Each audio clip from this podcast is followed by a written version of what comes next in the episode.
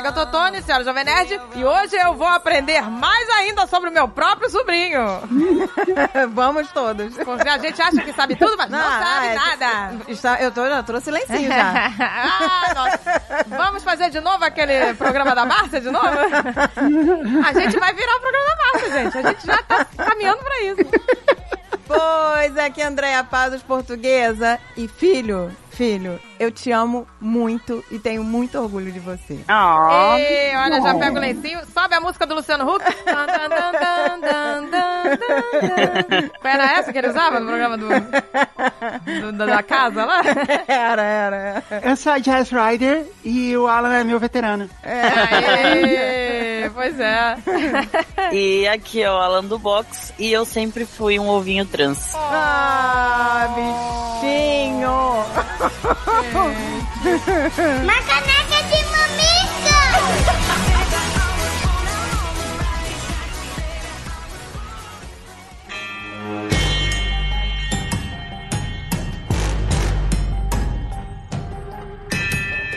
Atenção para esse sucesso absoluto, meu povo! Ai, que delícia! Já lançou! Tá no Spotify! França e o Labirinto! Ah, que orgulho, meu amor! Gente, orgulho. tá encabeçando desde o dia que lançou em primeiríssimo lugar, tá? aí, tá gente. em primeiro lugar no Spotify, Ah, gente. que delícia! De primeiro original Spotify 100% brasileiro, 100% Nonsense Creation, 100% Jovem Nerd! 100% orgulho, gente. É tudo tão maravilhoso. Cada detalhe, cada etapa. Nós temos um roteiro primoroso, escrito por Fábio Abu e Leonel Caldela. Os caras mandaram muito. Foram Mandaram muito bem. anos, anos escrevendo e suando ali aqueles dedinhos. Exato, não é da noite pro dia. Foi o Whiplash ali.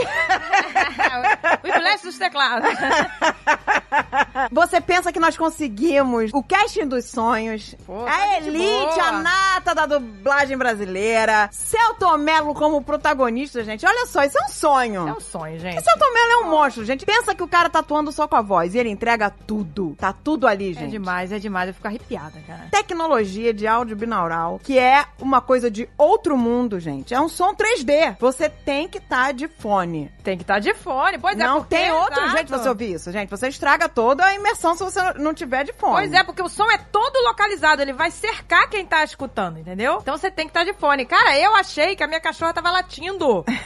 e era na série. O pessoal tá dando feedback, tá todo mundo amando. Tem uma galera que maratonou em um dia, tá? Ai, pois é. Uma porrada de gente. Não, e olha só, o pessoal diz que para dar stop porque acha que tá barulho em casa, vai lá olhar e era do, do episódio. Cara, isso acontece de verdade. Porque tem profundidade, gente. Então você acha que tá acontecendo É. no outro cômodo mesmo e você corre lá pra.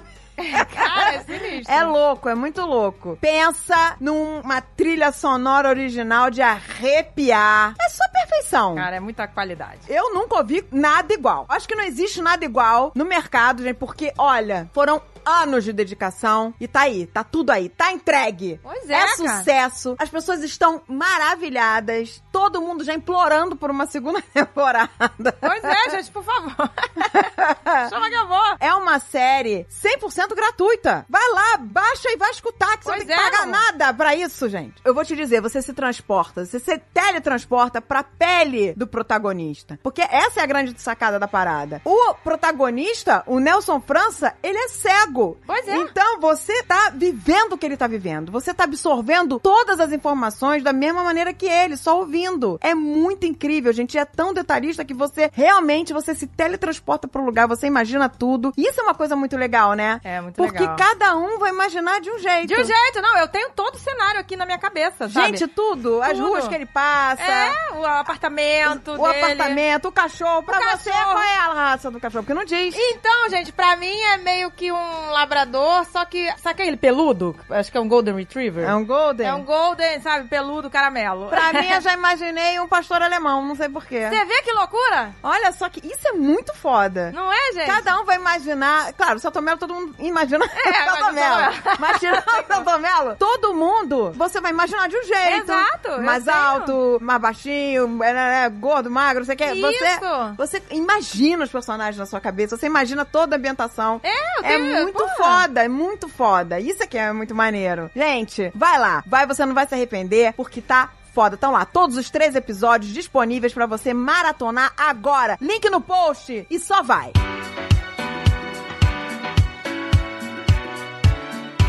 Tive uma ideia maravilhosa pro episódio. Mentira, não tive. A Agatha que devia estar roubando, porque ela tava muito larovim pra falar isso.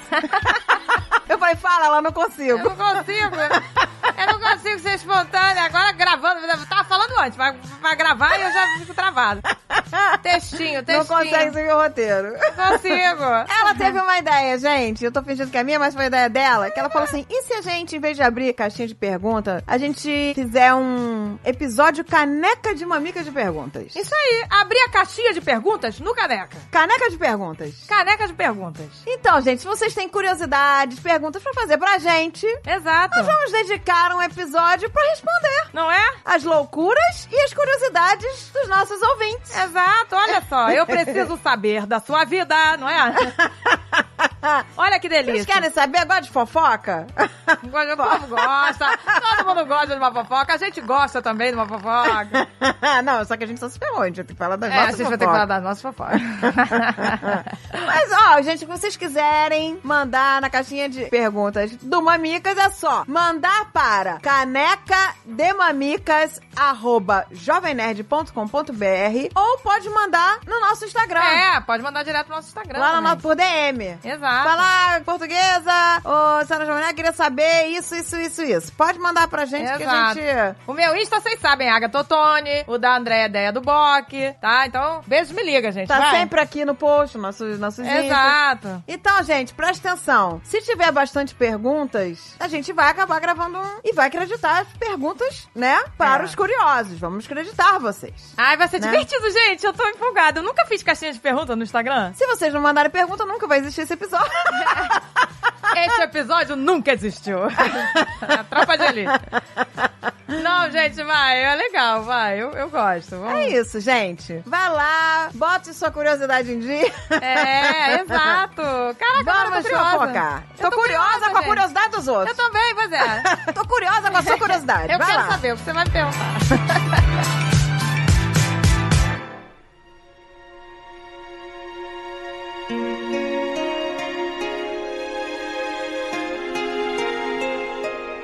Meu Deus, vamos fazer de novo a sessão regressão? Vamos.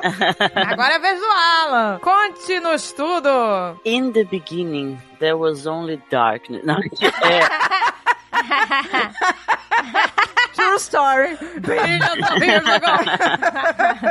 Do começo, voltando para o início, inconscientemente já estava lá faz um tempo. Conscientemente, a primeira vez que eu pensei sobre foram aos 12 anos de idade. Ah, tá, mas Mas eu, mas eu inconscientemente vou já tava lá. dizer, eu vou aqui dizer que era desde o útero, tá? É, começou André. Com a Não, eu juro da, pra vocês, do gente. jogo é- da colher? Não, isso é verdade. Todos os testes Pronto, pra... Sabe aquele... Antigamente não existe mais isso. Hoje em dia é, é chá revelação, que, é, que eu acho uma vergonha esse chá revelação. Mas antigamente não tinha chá revelação. Era, você fazia umas mandingas lá, umas simpatias, sei lá, uma maluquice, pra saber o sexo do bebê. Porque você não tinha ultrassonografia pra saber naquela época. Até tinha, mas não conseguia visualizar. Era, era bem Era- primitivo, era né? muito Era primitivo. bem difícil ver. Mas você tinha o negócio da colher, né? Ah, teve da colher, da cadeira, da unha, da estica-mão, de... Milhares. Fiz umas 10. Todas. Todas as simpatias deram menino. Todas. Pronto, agora temos a verdade É dedo útero. pela simpatia da colher e da cadeira. A minha mãe tava tão certa que ela, na loucura, claro, né? Sempre, ela começou a comprar tudo de menino. Tudo. É, roupinha com gravatinha.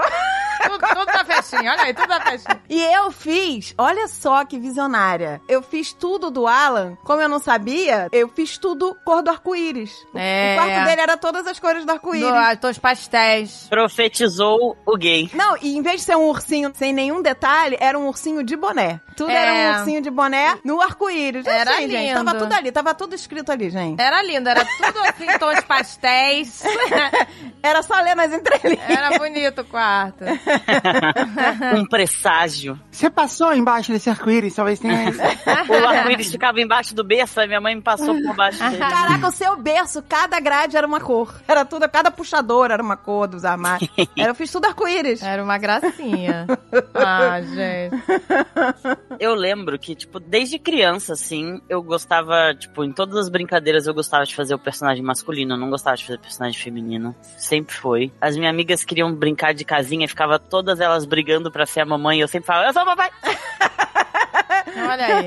Dibs, dibs, dibs. E ninguém nunca queria, então eu achava ótimo. Eu sempre queria fazer o personagem masculino, eu ficava putaço quando sobrava o feminino pra mim. Mas isso foi um negócio que eu só fui perceber depois, né? A primeira vez que eu, tipo, ativamente pensei sobre isso foi aos 12 anos de idade, porque eu tava num site que eu acessava muito na época, o DeviantArt que era um site de artistas, que eles postavam os desenhos deles e tal. Mas existe até hoje, né? E eu ficava. Sim, existe até hoje, mas hoje em dia ele não é tão bom. Aí eu ficava, tipo, eu passava a tarde inteira vendo o desenho lá, porque eu gostava de ficar vendo desenho. E aí eu vi o desenho de uma pessoa em específico, que era o desenho que a pessoa tava desenhando ela várias vezes em épocas da vida diferente dela diferentes. Então, tipo, quando ela tava com 5 aninhos, ela se desenhou, tipo, um menininho assim e tal. Aí quando ela tava com 10 aninhos, ela se desenhou outro menininho. Aí quando ela tava com 15 aninhos, ela desenhou uma parada meio andrógena, assim. E com 18 anos, ela se desenhou uma menina. Olha aí. Aí eu fiquei, uau. Falei, nossa, é exatamente isso, só que o contrário. Você se identificou. Sério? Se Ali? identificou pela primeira vez. Foi a primeira vez que eu falei, nossa, é exatamente isso, só que é o contrário. E aí eu tentei pesquisar,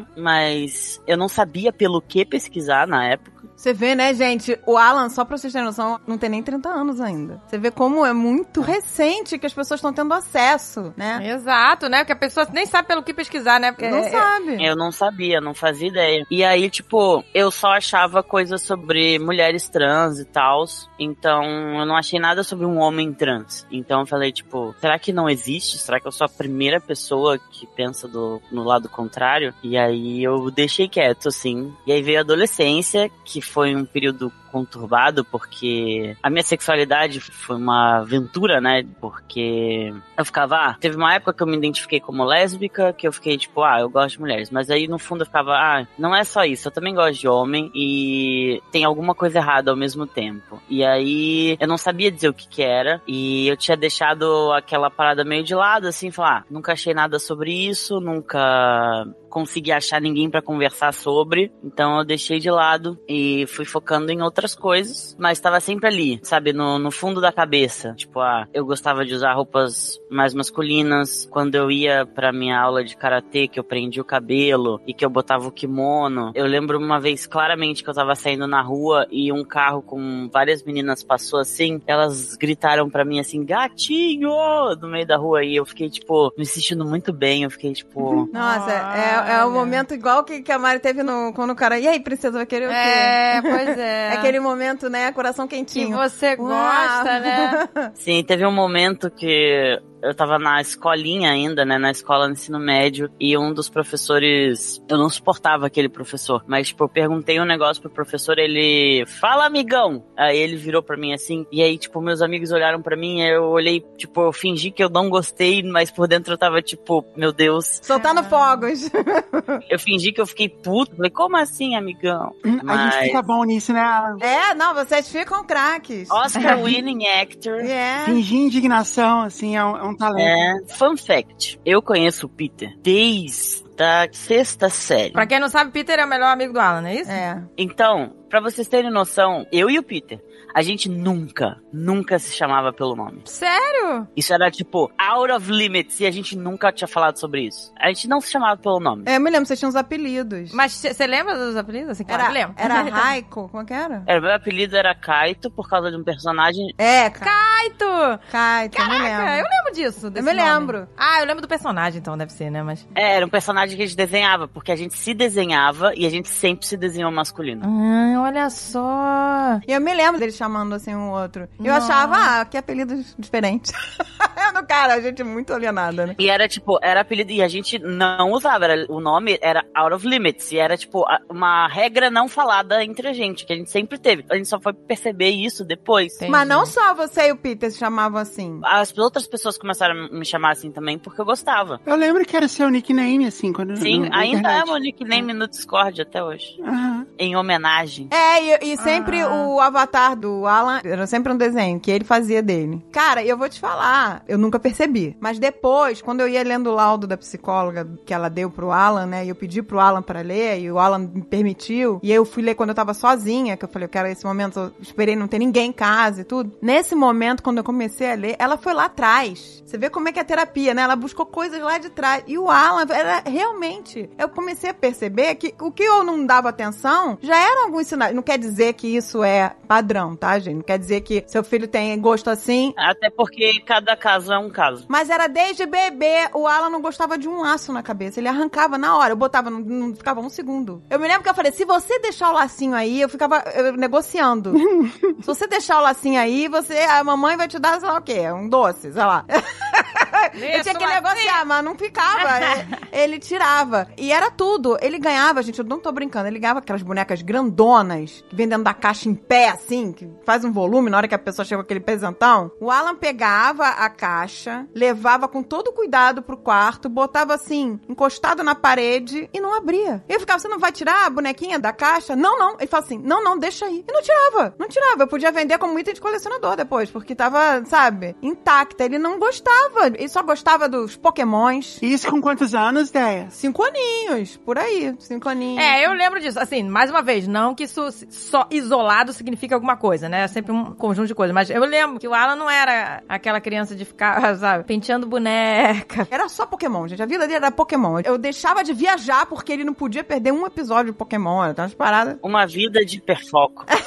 uma vida de perfoco. Mas tava lá os sinaizinhos, sabe? Meu sonho era dar uma festa de princesa. Porque como? Ó, como os pais, esse é que é o perigo. Como eu não tive, nunca fui chamada de princesa e todo mundo, eu passei a minha infância inteira sendo chamada de menino, o meu sonho era o quê? Extravasar no, no, no filho. Falei, ah, nasceu, agora eu vou Vai explodir. festa do glitter Explodir rosa. princesa, vai ser inferno. E não adiantava. Por quê? Porque o Alan não queria. Vamos, e eu ficava assim, vamos fazer a festa das princesas. Não, não. Eu quero do 101 Dálmatas. Aí eu falei, ah, tudo bem. Então tá, ano que vem a gente faz, então. Aí chegava ano que vem, eu quero do Hércules. Eu falava, Hércules? Quero do Hércules, mamãe, por favor, do Hércules. Vida de inseto. Vida de inseto. Essa foi. É, era- nunca era.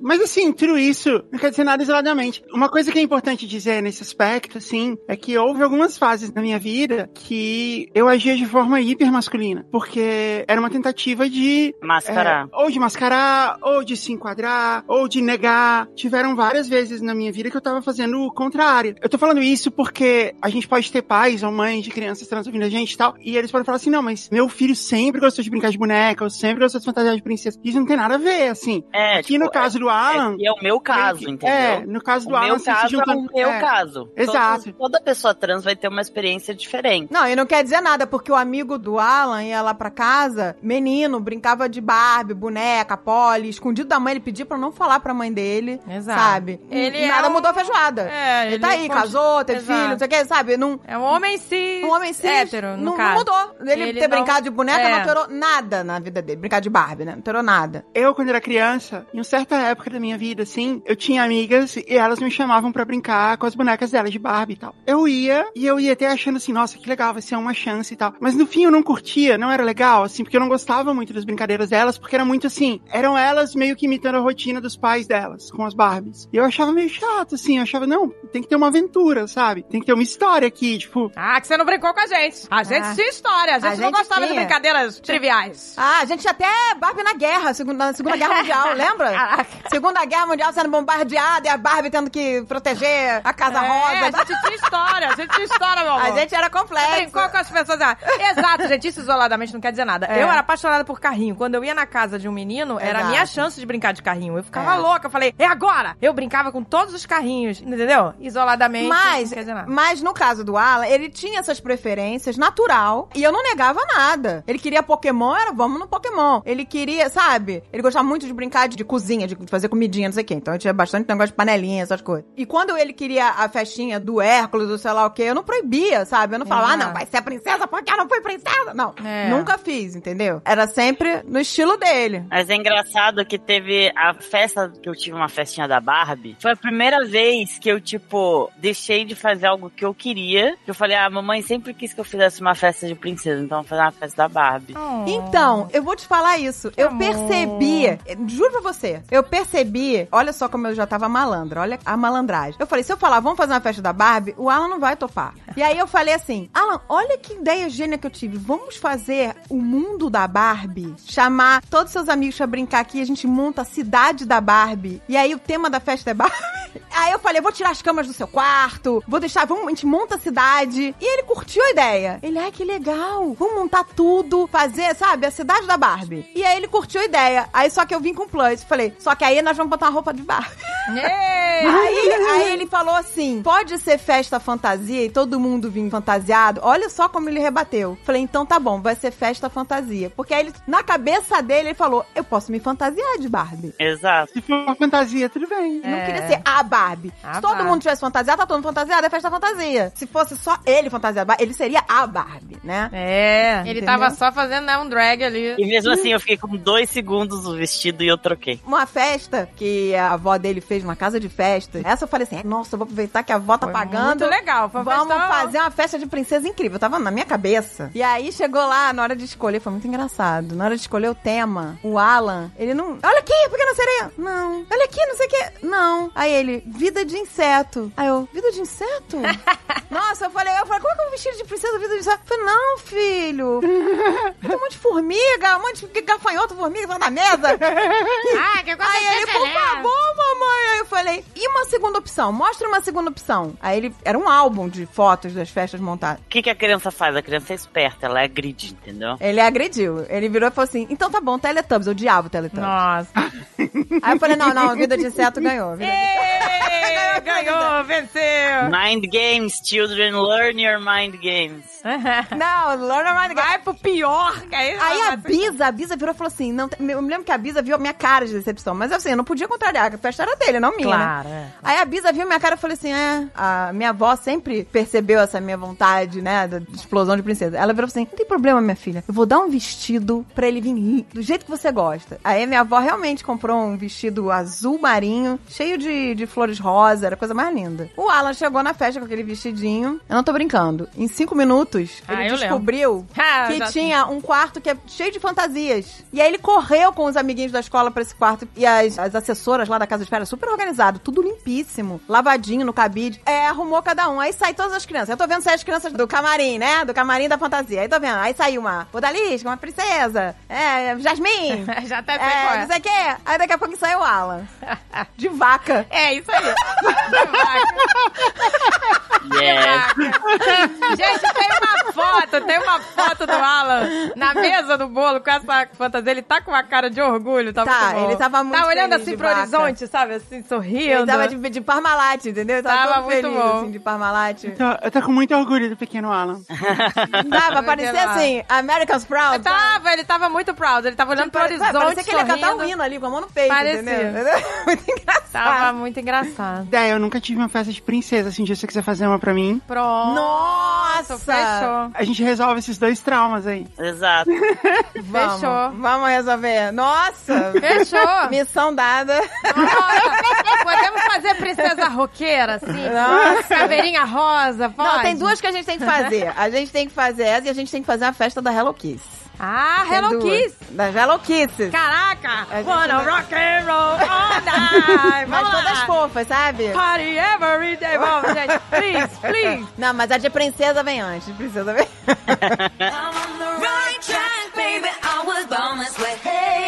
Agora, isso que o Alan falou de Mind Games, assim, é impressionante, né, Alan? Como a gente aprende isso, assim, que eu tinha um monte de estratégias, assim, pra meio que, tipo, levar as pessoas Sim. a fazerem o que eu quero, sem deixar claro que era, tipo, o que eu queria, né? Parecia que foi ideia deles. Aham. Eu lembro uma vez, fez um frio, assim, absurdo em Brasília. A gente tava crescendo muito rápido, né? E você, quando você é criança, você perde roupa. E era normal fazer esse frio em Brasília, eu não tinha nenhuma roupa mais de frio, assim. Aí eu cheguei e falei assim, pra minha mãe, eu falei, ah, eu não tô com, eu tô com muito frio, não tem nenhuma roupa que me serve. E não adianta, tá com cobertor, assim. Porque eu tinha todo um plano de que eu sabia que ela ia no armário das minhas irmãs e pegar alguma coisa lá. Ah. E eu sabia que isso ia rolar. Aí ela foi, pegou um casaco cor-de-rosa da minha irmã e falou assim: ó, põe esse aqui. Eu falei: não, não vou pôr o casaco cor-de-rosa. Ele fez uma resistência, sabe?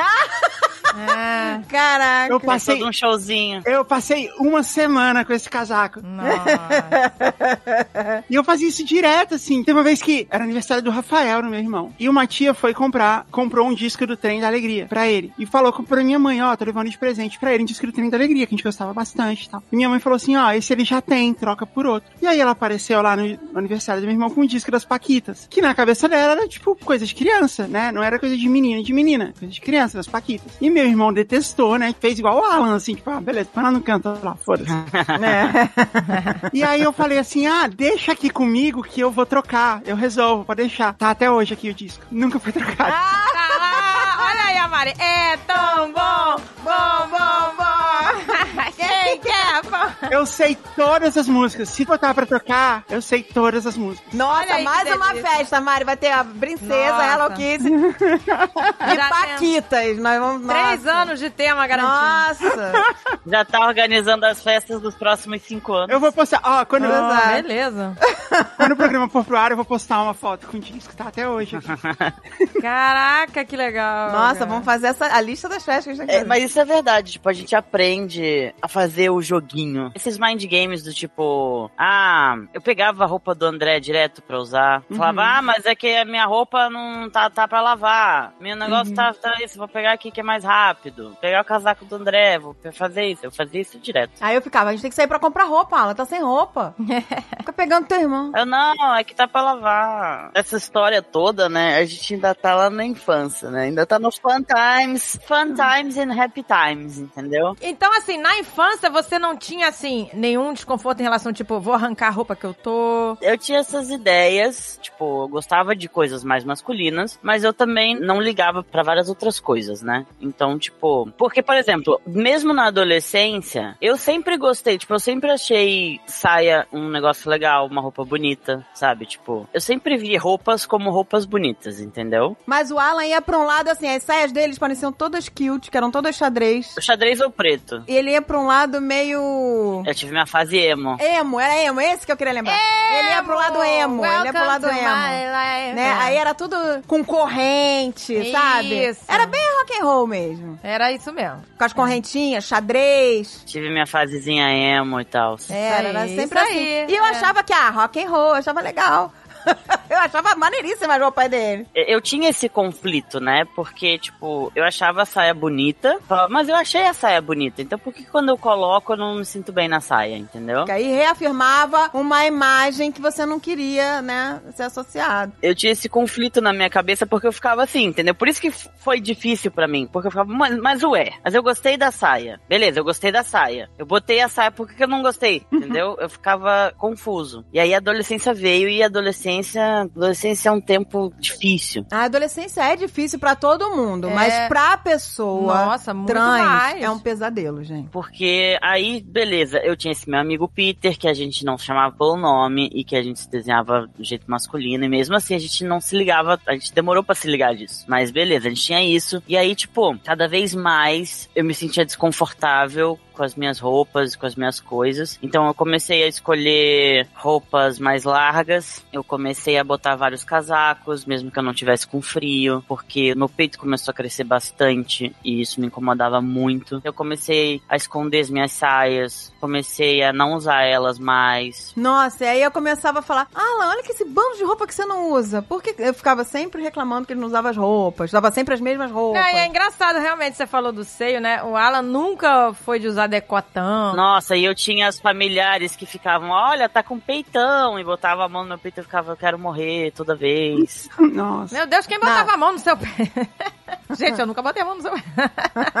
Não fui eu, hein, gente? Não, não, essa, essa tia-avó mais velha, assim, então. A adolescência foi a fase que eu realmente comecei a ter a minha disforia de gênero. Na adolescência, ah, tá. De eu não tirava mais foto, não gostava de tirar foto. Com quantos anos, Alan? 13, 14, Sei. beirando 15 ali, mas eu parei, eu não gostava mais de tirar foto, eu me sentia desconfortável. Eu passei a detestar, porque eu me via nas fotos e eu ficava tipo, quem é essa pessoa na foto? Por que que não sou eu? Que foi aí que a, a minha disforia começou a bater pesado, assim. Então, tipo, foi quando eu chegava em casa, eu tirava a roupa pra me trocar e eu olhava no espelho e eu começava a chorar e eu não sabia por que eu tava chorando e eu não entendia o que tava acontecendo e eu só olhava e eu falava, eu não quero estar aqui. É muito pesado, gente. Pois é, eu quero que as pessoas escutem isso, entendeu? Porque as pessoas muito. têm que ter empatia por isso. Você tem que se botar no lugar do outro. Então imagina que você, que tá ouvindo aí, tá em casa, tá trocando de roupa, e você se olha no espelho e você começa a chorar porque você não se reconhece ali. Você imagina essa sensação? Eu quero que vocês imaginem essa sensação. É muito forte.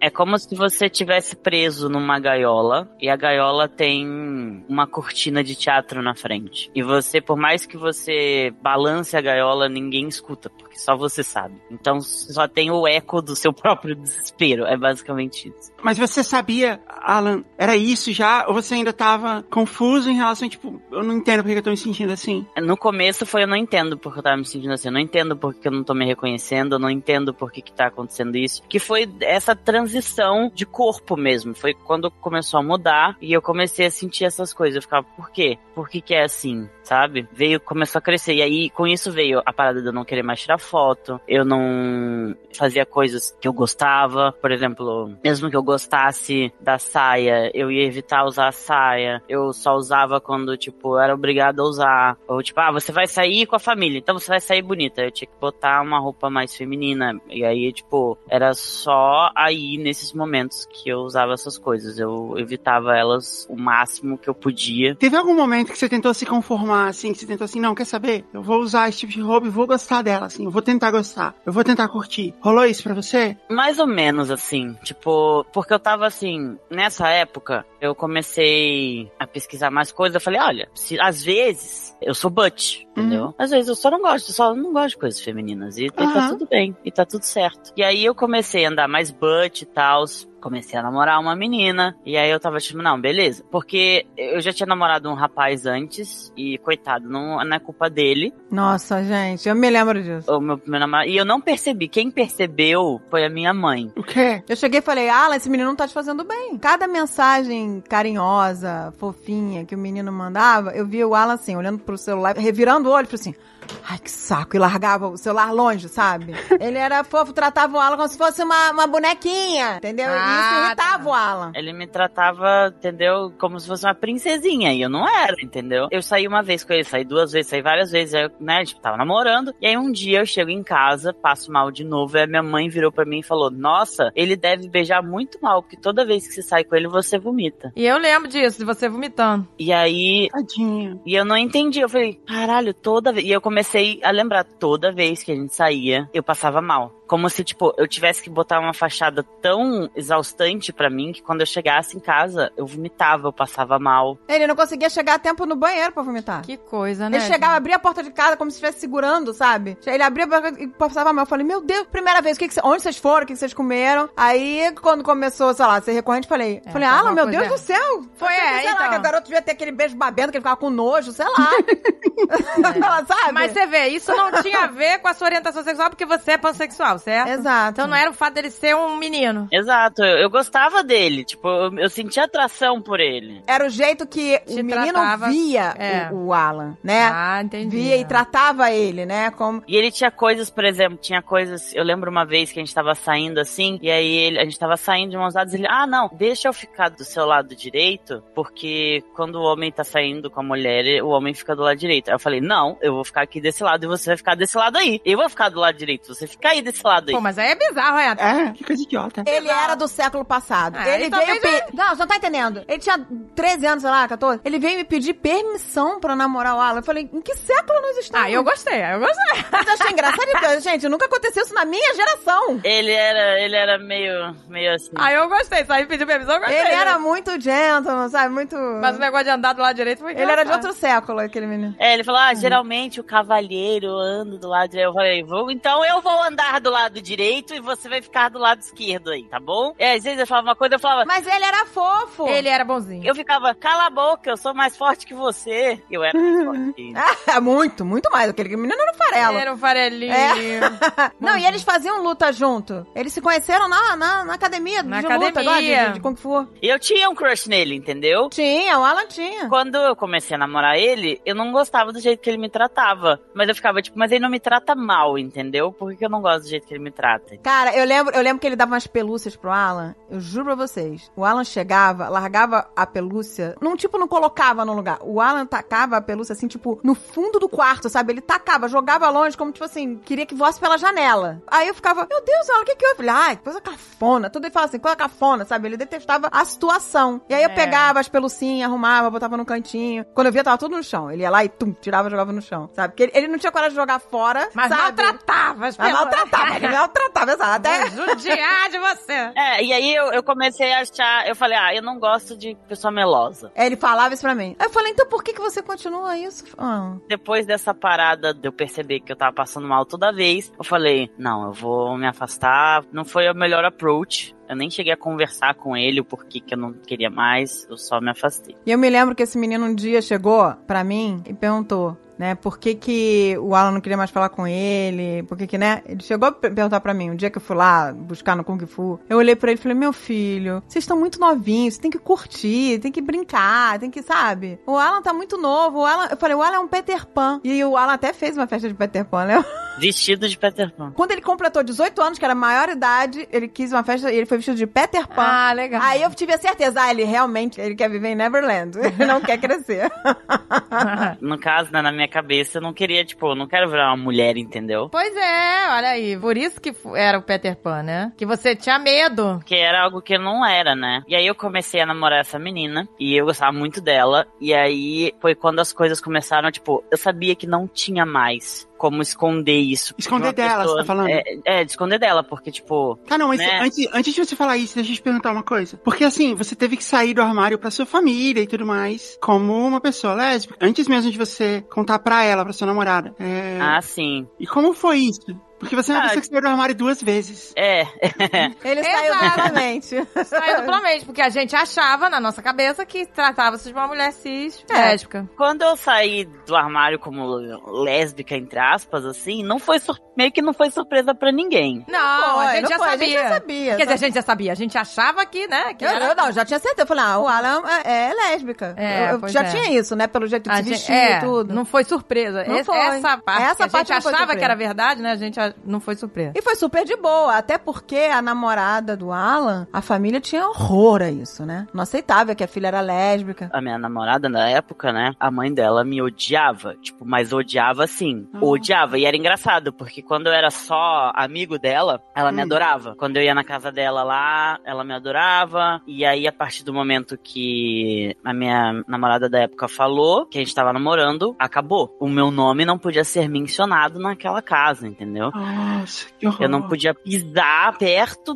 da quadra daquela casa. Ela não podia ser vista comigo. Ela, a mãe dela me odiava, mas é assim, ódio mesmo, assim, ódio mesmo mesmo, assim. Do tipo até infantil, assim, sabe? Quando minha namorada da época falou, a mãe dela ficou meses sem falar com ela. A mãe dela foi pra terapia pra conseguir voltar a falar com a filha, entendeu? Eu lembro de você falando que ela falava pra filha, olha o que você fez comigo. Ela virou e falou: Você tá destruindo meu casamento pra filha dela. Nossa, meu Deus. Olha, eu vou te dizer, eu tinha muita pena daquela menina. Muita, Você porque imagina ela isso? tava com uma carga imensa. E eu sempre falava pro Alan, aqui, vocês fiquem sempre aqui em casa. Porque eu ficava preocupada, né? Eles já não, não podiam namorar na casa da menina, porque não tinha ah, os E nem na rua.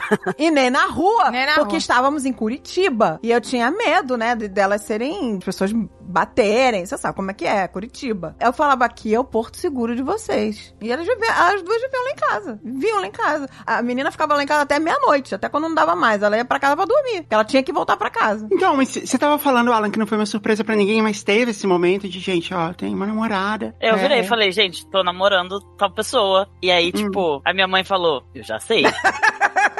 Foi basicamente isso. Só que eu não falava nada, né? Eu esperei ele confiar pra falar. Eu lembro, lembro, eu lembro disso. Que a gente morava junto, né, lembra? Aí antes do Alan falar que tinha uma namorada, não sei o quê, ele ficava ouvindo direto aquela música da Katy Perry. I kissed the girl, É. I liked it. Aí ele botava em loop a música. Aí o É. Alexandre, eu acho que o Alan está querendo dizer alguma coisa pra gente. não, querendo mandar uma mensagem. Beleza. Sutilezas. Tinha uma outra, tinha uma outra que era um grupo de meninas lésbicas. Everything she said. Ah, é. é. É, isso aí. Aí eu, tinha- eu não tinha mais dúvidas. Aí, Scala, acho que ele tá querendo mandar uma mensagem. Eu falava, ele tá ouvindo a música. E aí teve esse momento, mas esse foi o momento mais tranquilo, entendeu? Porque, tipo, foi o momento em que eu fiquei, eu vou falar isso, porque as pessoas vão aceitar isso, entendeu? Uhum, E aí eu consegui fingir que eu era lésbica por um tempo. uhum. Eu consegui vestir essa identidade falar, não, eu sou só uma lésbica butt e é isso. Vou botar isso na minha cabeça. Eu tentei, eu, eu, eu tentei com todas as forças que eu tinha, assim. Mas não era o suficiente. Terminava, tipo, chegava o final do dia, eu chorava de noite, toda noite. Eu não conseguia Porque ainda não era verdade. não conseguia mais olhar pra mim do pescoço pra baixo, não conseguia olhar, mega desconfortável. Então, tipo, até em momentos íntimos era desconfortável, então eu tipo não sabia mais o que fazer. Eu falei, não tenho mais como esconder isso, pelo menos da minha namorada, entendeu? Aham. E eu falei, e agora vai ser o momento, eu vou contar pra ela, ela vai terminar comigo, que ela é lésbica, e é isso. Eu tava preparado pra esse momento. Aí eu cheguei nela e falei, olha, eu preciso Quantos anos você tinha nessa época? 16, Uhum. 17, por aí. Uhum. Então, tipo, eu já tinha essas coisas em mim, tentei jogá-las pro lado, eu tentei ao, ao máximo jogá-las pro lado, mas não tinha como. Eu falei, é, vai ter que ser isso, eu vou ter que falar com ela e eu tenho que me preparar. Eu me preparei mentalmente, falei, beleza. Eu cheguei lá, sentei com ela, falei, olha, eu me sinto assim, assim, assado. Eu sou um homem, mas eu sinto que eu nasci, meu corpo não condiz com como eu me sinto. Na época eu usava o termo, né, eu nasci no corpo errado, mas hoje em dia eu não gosto desse termo. Foi isso, eu falei com ela e tal, e aí, né, eu já tava chorando, mentalmente preparado para o que vinha a seguir, né. E aí ela virou pra mim e falou, ah, então eu sou eu não sou lésbica. Eu gosto de Oh. você. Ela gostava muito do ar. Ela gostava de verdade. Só que ela, ela sofria muitos problemas. A família dela era um horror, gente. Era, era A complicado. mãe, o que faziam com aquela menina ali era de doer, sabe? Era de doer. Aquela menina não tinha família, a verdade era essa, sabe? Eu ficava assim pra morrer, com aquele ódio todo, sabe? Foi como é que uma família pode odiar e rejeitar um filho dessa é. forma? É, eu não e- compreendia, que eu achava aquilo um absurdo, sabe? E é sempre aquele egoísmo de achar que é tudo sobre a pessoa, né? Tipo, ah, você tá fazendo isso comigo. Olha só, tipo, eu, eu tenho que ir pra terapia, olha Mas, só. mas como, é, exatamente, como aquela menina era muito sofrida, ela era uma menina muito insegura, ela era insegura demais, porque ela não tinha alicerce nenhum familiar, ela não tinha. O Alan era a família dela, né? E aí, tipo, eu saí do armário pra ela. Aí, logo, obviamente, eu fui falar com os meus amigos, né? Aí eu juntei os meus amigos, né? Os meus melhores amigos. Eu falei, olha, gente, Não, mas a primeira pessoa que você falou foi seu irmão. da família. Meus amigos já sabiam nessa época. Aí eu virei pros meus amigos, juntei eles assim, falei, galera, é o seguinte, é isso. E aí os meus amigos olharam pra mim e falaram, tá, a gente já sabe. E eu fiquei, ué, Hum.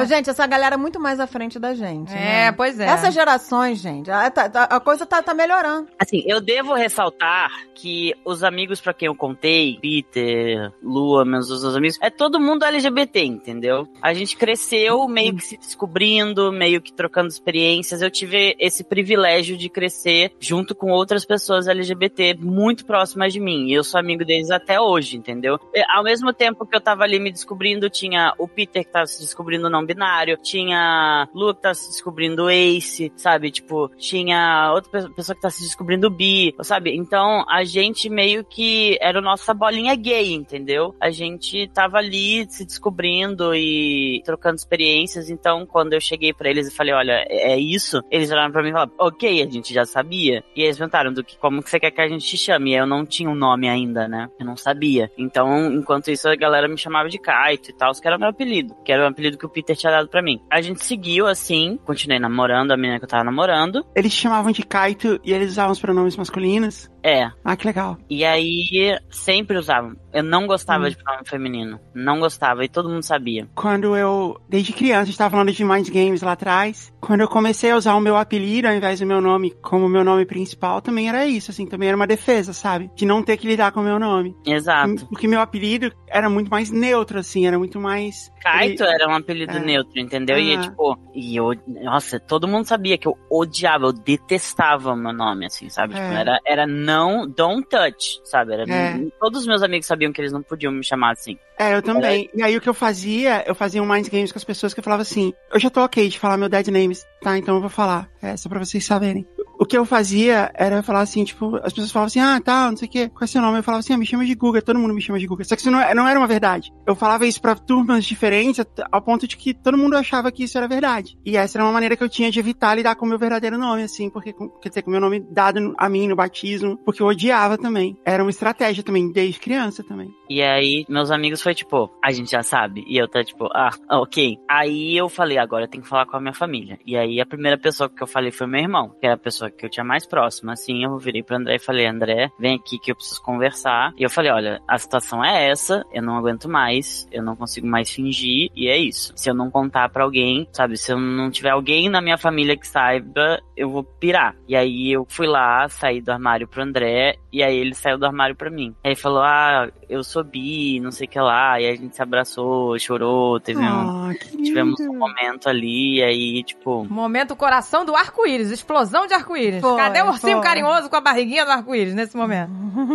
Foi um momento desse. E aí começou, as coisas começaram a ficar mais conturbadas. Deixa eu te interromper uma coisinha, só, só pra eu poder contar a- da reação do André comigo também, porque foi muito fofa também. Quando eu contei pro André, foi no dia que eu fui contar pra toda a família Jovem Nerd, eu fui pra Orlando, contei pra todo mundo, mas o André não tava participando, ele tava dormindo, sei lá. E aí, quando eu contei pra todo mundo, pro André, pra Agatha, pro Alexandre, pro David, tava todo mundo lá. E aí, aí eu contei, e foi longo, né? A gente ficou, sei lá, umas duas, três horas conversando sobre isso. Aí, uma hora desceu o André, né? O André desceu com uma cara de sono, assim, e tal. Aí ele, tipo, ah, o que que tá acontecendo aqui? Aí eu não, não lembro quem foi que falou, quem foi que falou pra ele, acho que foi a Agatha. Falou assim, então, André, agora ela é a Mariana. Aí o André só me abraçou e me deu um beijo no rosto. Foi a única coisa. Ele não fez uma pergunta. Ele, tipo, pra ele tava tipo, ok, eu entendi, tá tudo certo. Ah, que legal. Exato. Sei, foi muito fofo, foi fofíssimo. Foi uma das melhores reações. O André é muito fofo. O André, É, o André, o André é coração, gente. E aí começou um período bem conturbado, que foi o período do tipo, eu comecei a fazer teatro, que era uma parada que eu gostava muito, teatro musical ainda, que é uma parada que eu gostava demais. E ao mesmo tempo, tipo, a minha voz era muito fina, então, tipo, era soprano. E eu me lembro que eles davam os papéis pro Alan que o Alan não gostava. Tipo, davam o Alan ser a Elsa. Eu me lembro dessas conversas. O- Que o Alan canta pra cacete, gente. Não sei se vocês sabem, ele canta pra cacete. Pois ele é. canta profissa. Sabe, ele pode ir pra Broadway. E aí, como ele se destacava, não, de verdade. Eu me lembro que eu quis que ele entrasse pro teatro, porque eu sabia do, do poder da voz dele. Aí eu fiquei sabendo que ia ter uma audição pra poder ser escolhido pra fazer um, é, um curso de musical, né? Só que não era qualquer um que podia entrar nesse curso. Você tinha que fazer uma audição pra ver se você podia, porque se você não soubesse cantar, você não tinha como, né? Você já tinha que saber cantar pra estar dentro desse curso. Era teatro musical, né? E aí eu me lembro que eu levei o Alan e o André. É, aí eu falei, vamos lá, gente, teatro musical, vocês, né? E eu ficava pro Alan, você canta pra caramba, não sei o quê. Aí o Alan, ele sempre, ele não acreditava no potencial da voz dele, não sei. E eu falo, Alan, você canta pra caramba. Aí ele, não, ele tava morrendo de vergonha. Eu me lembro que tava na hora da audição, e ia entrando as pessoas, né? Fecham a porta, ninguém entra, só a pessoa que vai cantar, nem os pais, ninguém entra. Entrava. E aí o Alan percebeu que dava pra ouvir quem tava de fora, dava pra ouvir quem tava lá dentro da sala fazendo a audição. Ele olhou pra mim e falou assim: Nossa, mãe, não vou ser aprovado. Eu falei assim: Ah, claro que vai, você canta pra caramba. Aí ele virou e falou assim: Mas eu tô com vergonha. Eu falei: Tá com vergonha de quê? Aí ele: Eu não quero que você escute. Era uma casa de três andares. Ele me fez e falou assim: Eu quero que você vá lá pro primeiro andar. Aí eu falei: Tá bom. Eu desci as escadas, fui pro primeiro andar mesmo, fiquei lá na portaria. Aí o cara da, da portaria ficou olhando. Ele: Ah, já fez a audição? Eu falei: Não, não, é meu filho que veio. Eu falei: Não, eu vou esperar aqui que ele falou que não quer que eu escute. Daqui a pouquinho, começa a escutar um vozeirão. Olha aí aí, o cara, ali, o que tava na portaria, falou: Caraca! Essa voz aí tá aprovada. Aí eu olhei pra ele e falei assim: É o meu filho. Ouça a voz! Era uma potência, gente. Que, música que você cantou? É You and I da Lady Gaga. Caraca, isso mesmo, foi Lady Gaga. Aí a gente lá embaixo, a gente tá, you and I, aquela voz de vozeirão. Aí ele saiu, ele viu que eu tava lá embaixo, né, que ele saiu, desceu. Aí eu falei assim, uau, deu pra ouvir daqui. Não funcionou botar a mamãe no primeiro andar. Não adiantou nada. Mamãe ouviu tudo. Cara, mas eu juro pra você, não dava pra ouvir nada de ninguém. Lá do primeiro andar não dava, mas o Alan não tinha como. E aí, quando ele foi pra peça, eles botavam ele, né, Pra fazer na, na, no- papéis. nos papéis, mas tudo nos papéis que ele não queria fazer. soprano, né? Não, da- da Elsa, tinha que se vestir de Elsa, sabe? Não Eu queria. lembro, né? Aí eu comecei a ter alguns problemas, porque eu sabia que eu tinha uma voz boa, entendeu? Tipo, eu sabia que minha voz soava bem. E aí foi quando eu comecei a, a cogitar, assim, e eu pensei, caralho, e se eu tomar hormônio e minha voz não ficar boa? E se eu tomar hormônio e estragar minha voz? E não conseguir mais cantar? E aí, isso foi uma das coisas que me travou durante um tempo, assim, que eu fiquei com medo. Que eu sempre achei, né, tipo, eu canto e é isso, entendeu? Se eu não canto bem, o que mais eu vou fazer, entendeu? Então era tipo, se eu não conseguir fazer a única coisa que eu acho que eu consigo fazer bem, o que, que eu vou fazer? O que, que me resta, entendeu? Mentira que você faz outras coisas maravilhosamente bem, mas... Ah, ok, mas entendeu? O adolescente funciona assim. Não, mas, não, mas você tem muito talento. É o principal talento, com certeza. E aí eu tinha muito medo de, tipo, estragar isso, entendeu? De tipo, e aí, o que eu vou fazer? Eu lembro que uma vez eu fiz uma apresentação de Godspell e eu cantei uma música que tinha uma nota alta muito absurda. Tipo, muito absurda. Eu chamava ela de a nota do golfinho, porque era uma nota muito alta. E eu apresentei essa música e todo mundo ficou maluco e tal.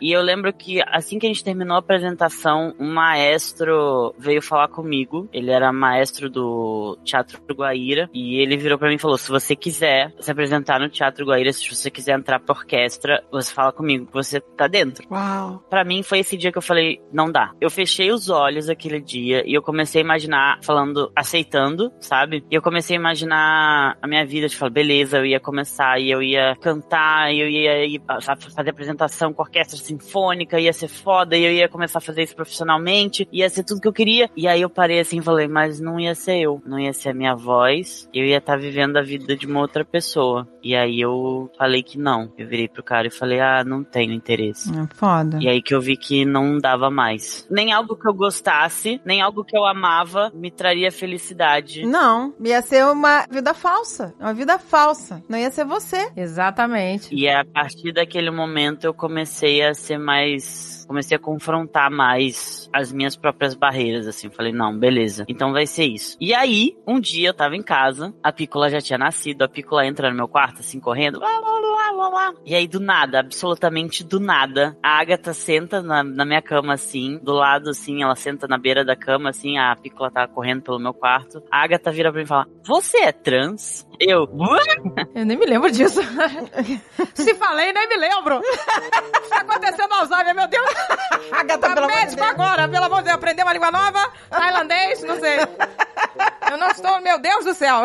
Ela virou assim pra mim do nada. Eu fiquei tipo, ah! eu falei, meu Deus, eu não sei como falar. Ah, Mas ela te chamou de Alan? Não, não. Não, ela não falou Alan. Ah, ela entendi. chegou, ela Ah, chegou, entendi. sentou e falou. Ela não falou nem o meu nome. Ela chegou Ah. e sentou. Você é trans? Eu Ah, fiquei bom. tipo, Aí tem que tocar aquela música.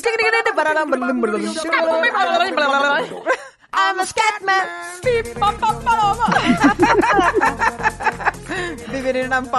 Ai, que delícia. Ah, eu falei, puta merda. Aí eu falei, ah, não vai ter jeito, eu vou ter que falar. Eu falei que eu era. Aí eu falei, ó, eu sou, é isso, mas eu não contei pra mamãe, não contei pro Dave né, ainda, não, né? Tipo, só os meus amigos sabem e tal. Mas aí eu falei, eu não consigo mais esconder e é isso. Aí beleza. E aí eu morria, eu morria de medo de falar pra minha mãe. Eu morria de medo de falar pra minha mãe. É, quando você me contou, você me falou isso, assim. Você me contou e eu perguntei assim, tá, e, e o que, que você vai fazer? Aí você falou assim, eu não sei. Eu tenho muito medo de contar pra minha mãe. Eu tinha pavor. Assim, É, e aí eu falei assim, ó, sua mãe é uma pessoa compreensível com muitas coisas, assim. Aí você me contou umas histórias da sua avó e tal, assim, você tinha umas razões, assim, também pra, pra pensar isso. Mas e aí? Aí, tipo, aí eu falei com o Dave, depois, com a, né, depois de falar com a Agatha, que eu sabia que a Agatha ia falar pro Alexandre, e aí eu falei com o Dave, e eu falei, eu não sei como eu vou falar pra mamãe, eu não sei se a mamãe vai me aceitar, eu tinha muito medo que minha mãe não fosse me aceitar, porque É, a aprovação da mãe é o mais importante, assim, pra É pessoa, claro. né? A pessoa fica com aquela preocupação mesmo, né? E tipo, mas eu virei pra ele e falei, eu não sei mais o que fazer, porque eu não consigo mais fingir, eu não consigo mais, mais fingir que,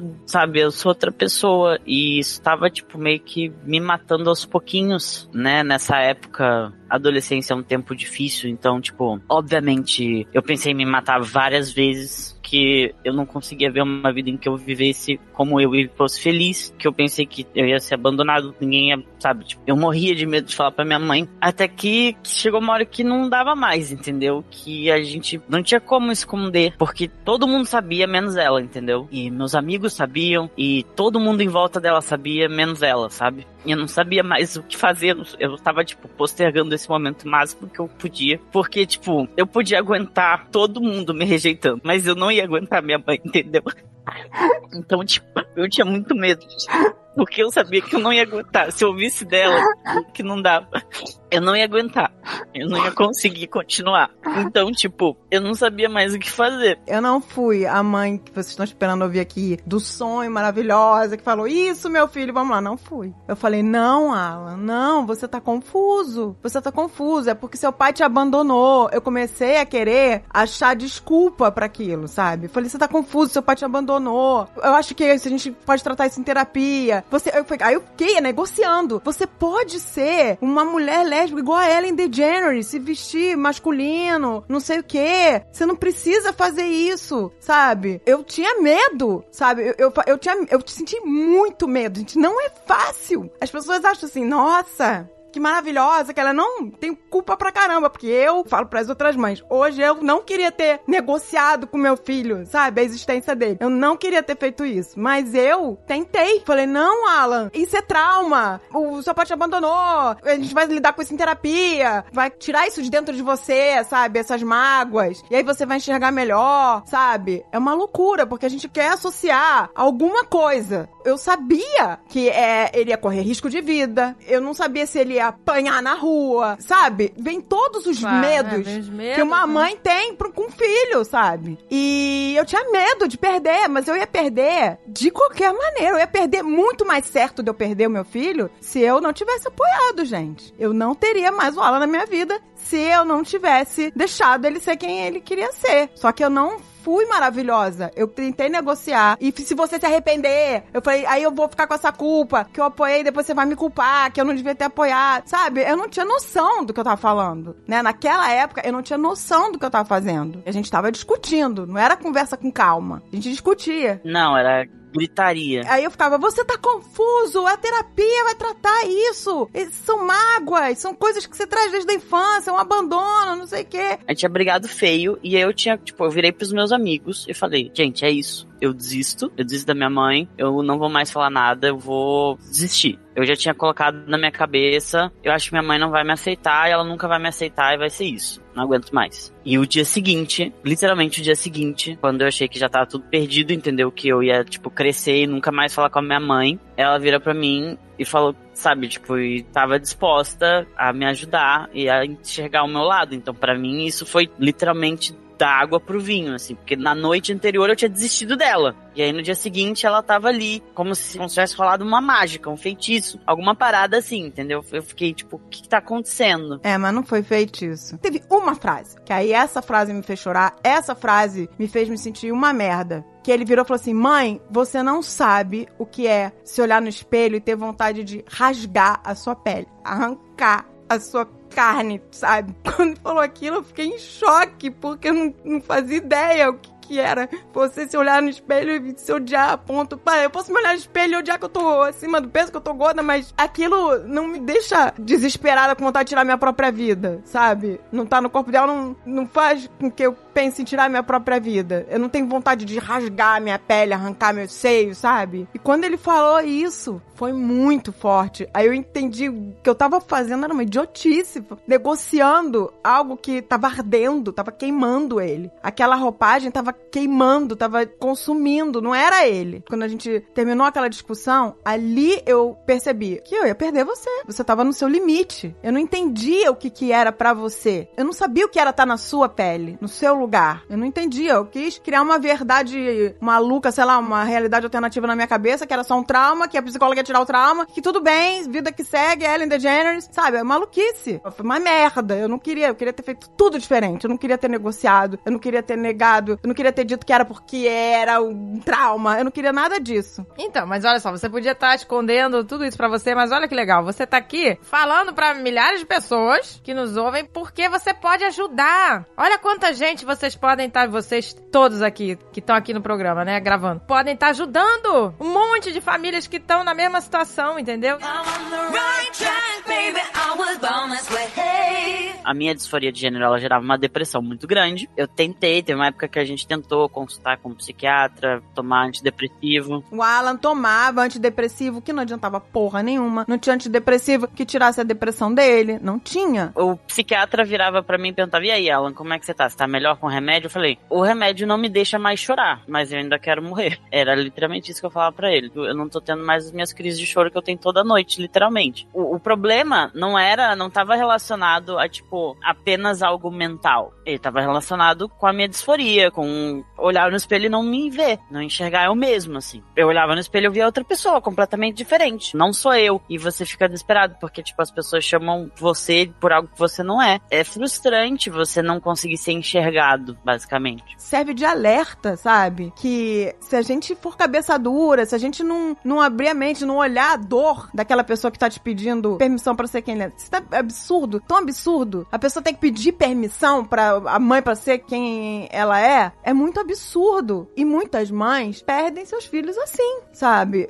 Exato. É claro que eu tive toda uma família me reconfortando. Vai, a gente vai conseguir. A Agatha, o Alexandre, o Dave, o André. Mãe, vai dar tudo certo. Não precisa ter medo. Ele vai, o Alan vai ficar feliz. Eu tinha medo, medo, medo, medo. A gente tem muito medo. Claro, a pessoa De tem tudo medo, que vai né, do- acontecer. do- eu falei, as do pessoas vão odiar ele. ele. Ele pode morrer, sabe? Mas ele ia morrer antes, se nada fosse feito. Mas olha, tem uma coisa muito legal nessa história toda. Quer dizer, eu não vou passar nenhum pano pra você, né? Assim, que realmente o que você fez foi a pior coisa que você podia fazer, porque você tava pensando em você, você não tava pensando nele. Você tava pensando em como isso ia ser pra você, não pra ele. E você não tava ouvindo seu filho. Você tava ignorando o que ele tava te dizendo, enquanto você tava realmente, sei lá, pensando em como isso ia afetar você e a sua vida. Mas a parte importante disso é você reconhecer isso, voltar atrás, e toda vez que a gente fala sobre esse assunto, você reconhece, você retoma e você fala exatamente essas coisas que você falou agora. Olha, eu tava errada, eu não devia ter reagido assim e tal. E assim, muitas vezes, tudo que a gente quer é isso. Tudo bem que você não reagiu a Keira, né? porque em geral a gente tá pegando as pessoas de surpresa quando a gente fala sobre isso. Tudo bem que você não reagiu da melhor maneira da primeira vez, desde que você volte atrás, entendeu? E isso é uma coisa que muitas pessoas não têm consciência de que você pode voltar atrás. Você pode Exato, pedir tipo, a desculpa. pessoa achar, eu errei e vai ficar pra sempre assim. É, tipo, eu errei, não. agora não tem como voltar atrás. Agora eu vou ter que manter. Senão vai parecer que eu não sou uma pessoa firme. Senão vai parecer que eu sou incoerente. Tá tudo bem. Se você voltou atrás e falou assim, não, eu tava errado, eu não sei o que e tal, agora a gente vai fazer do jeito certo. Resolveu. A minha mãe é diferente porque eu já era uma adulta independente financeiramente e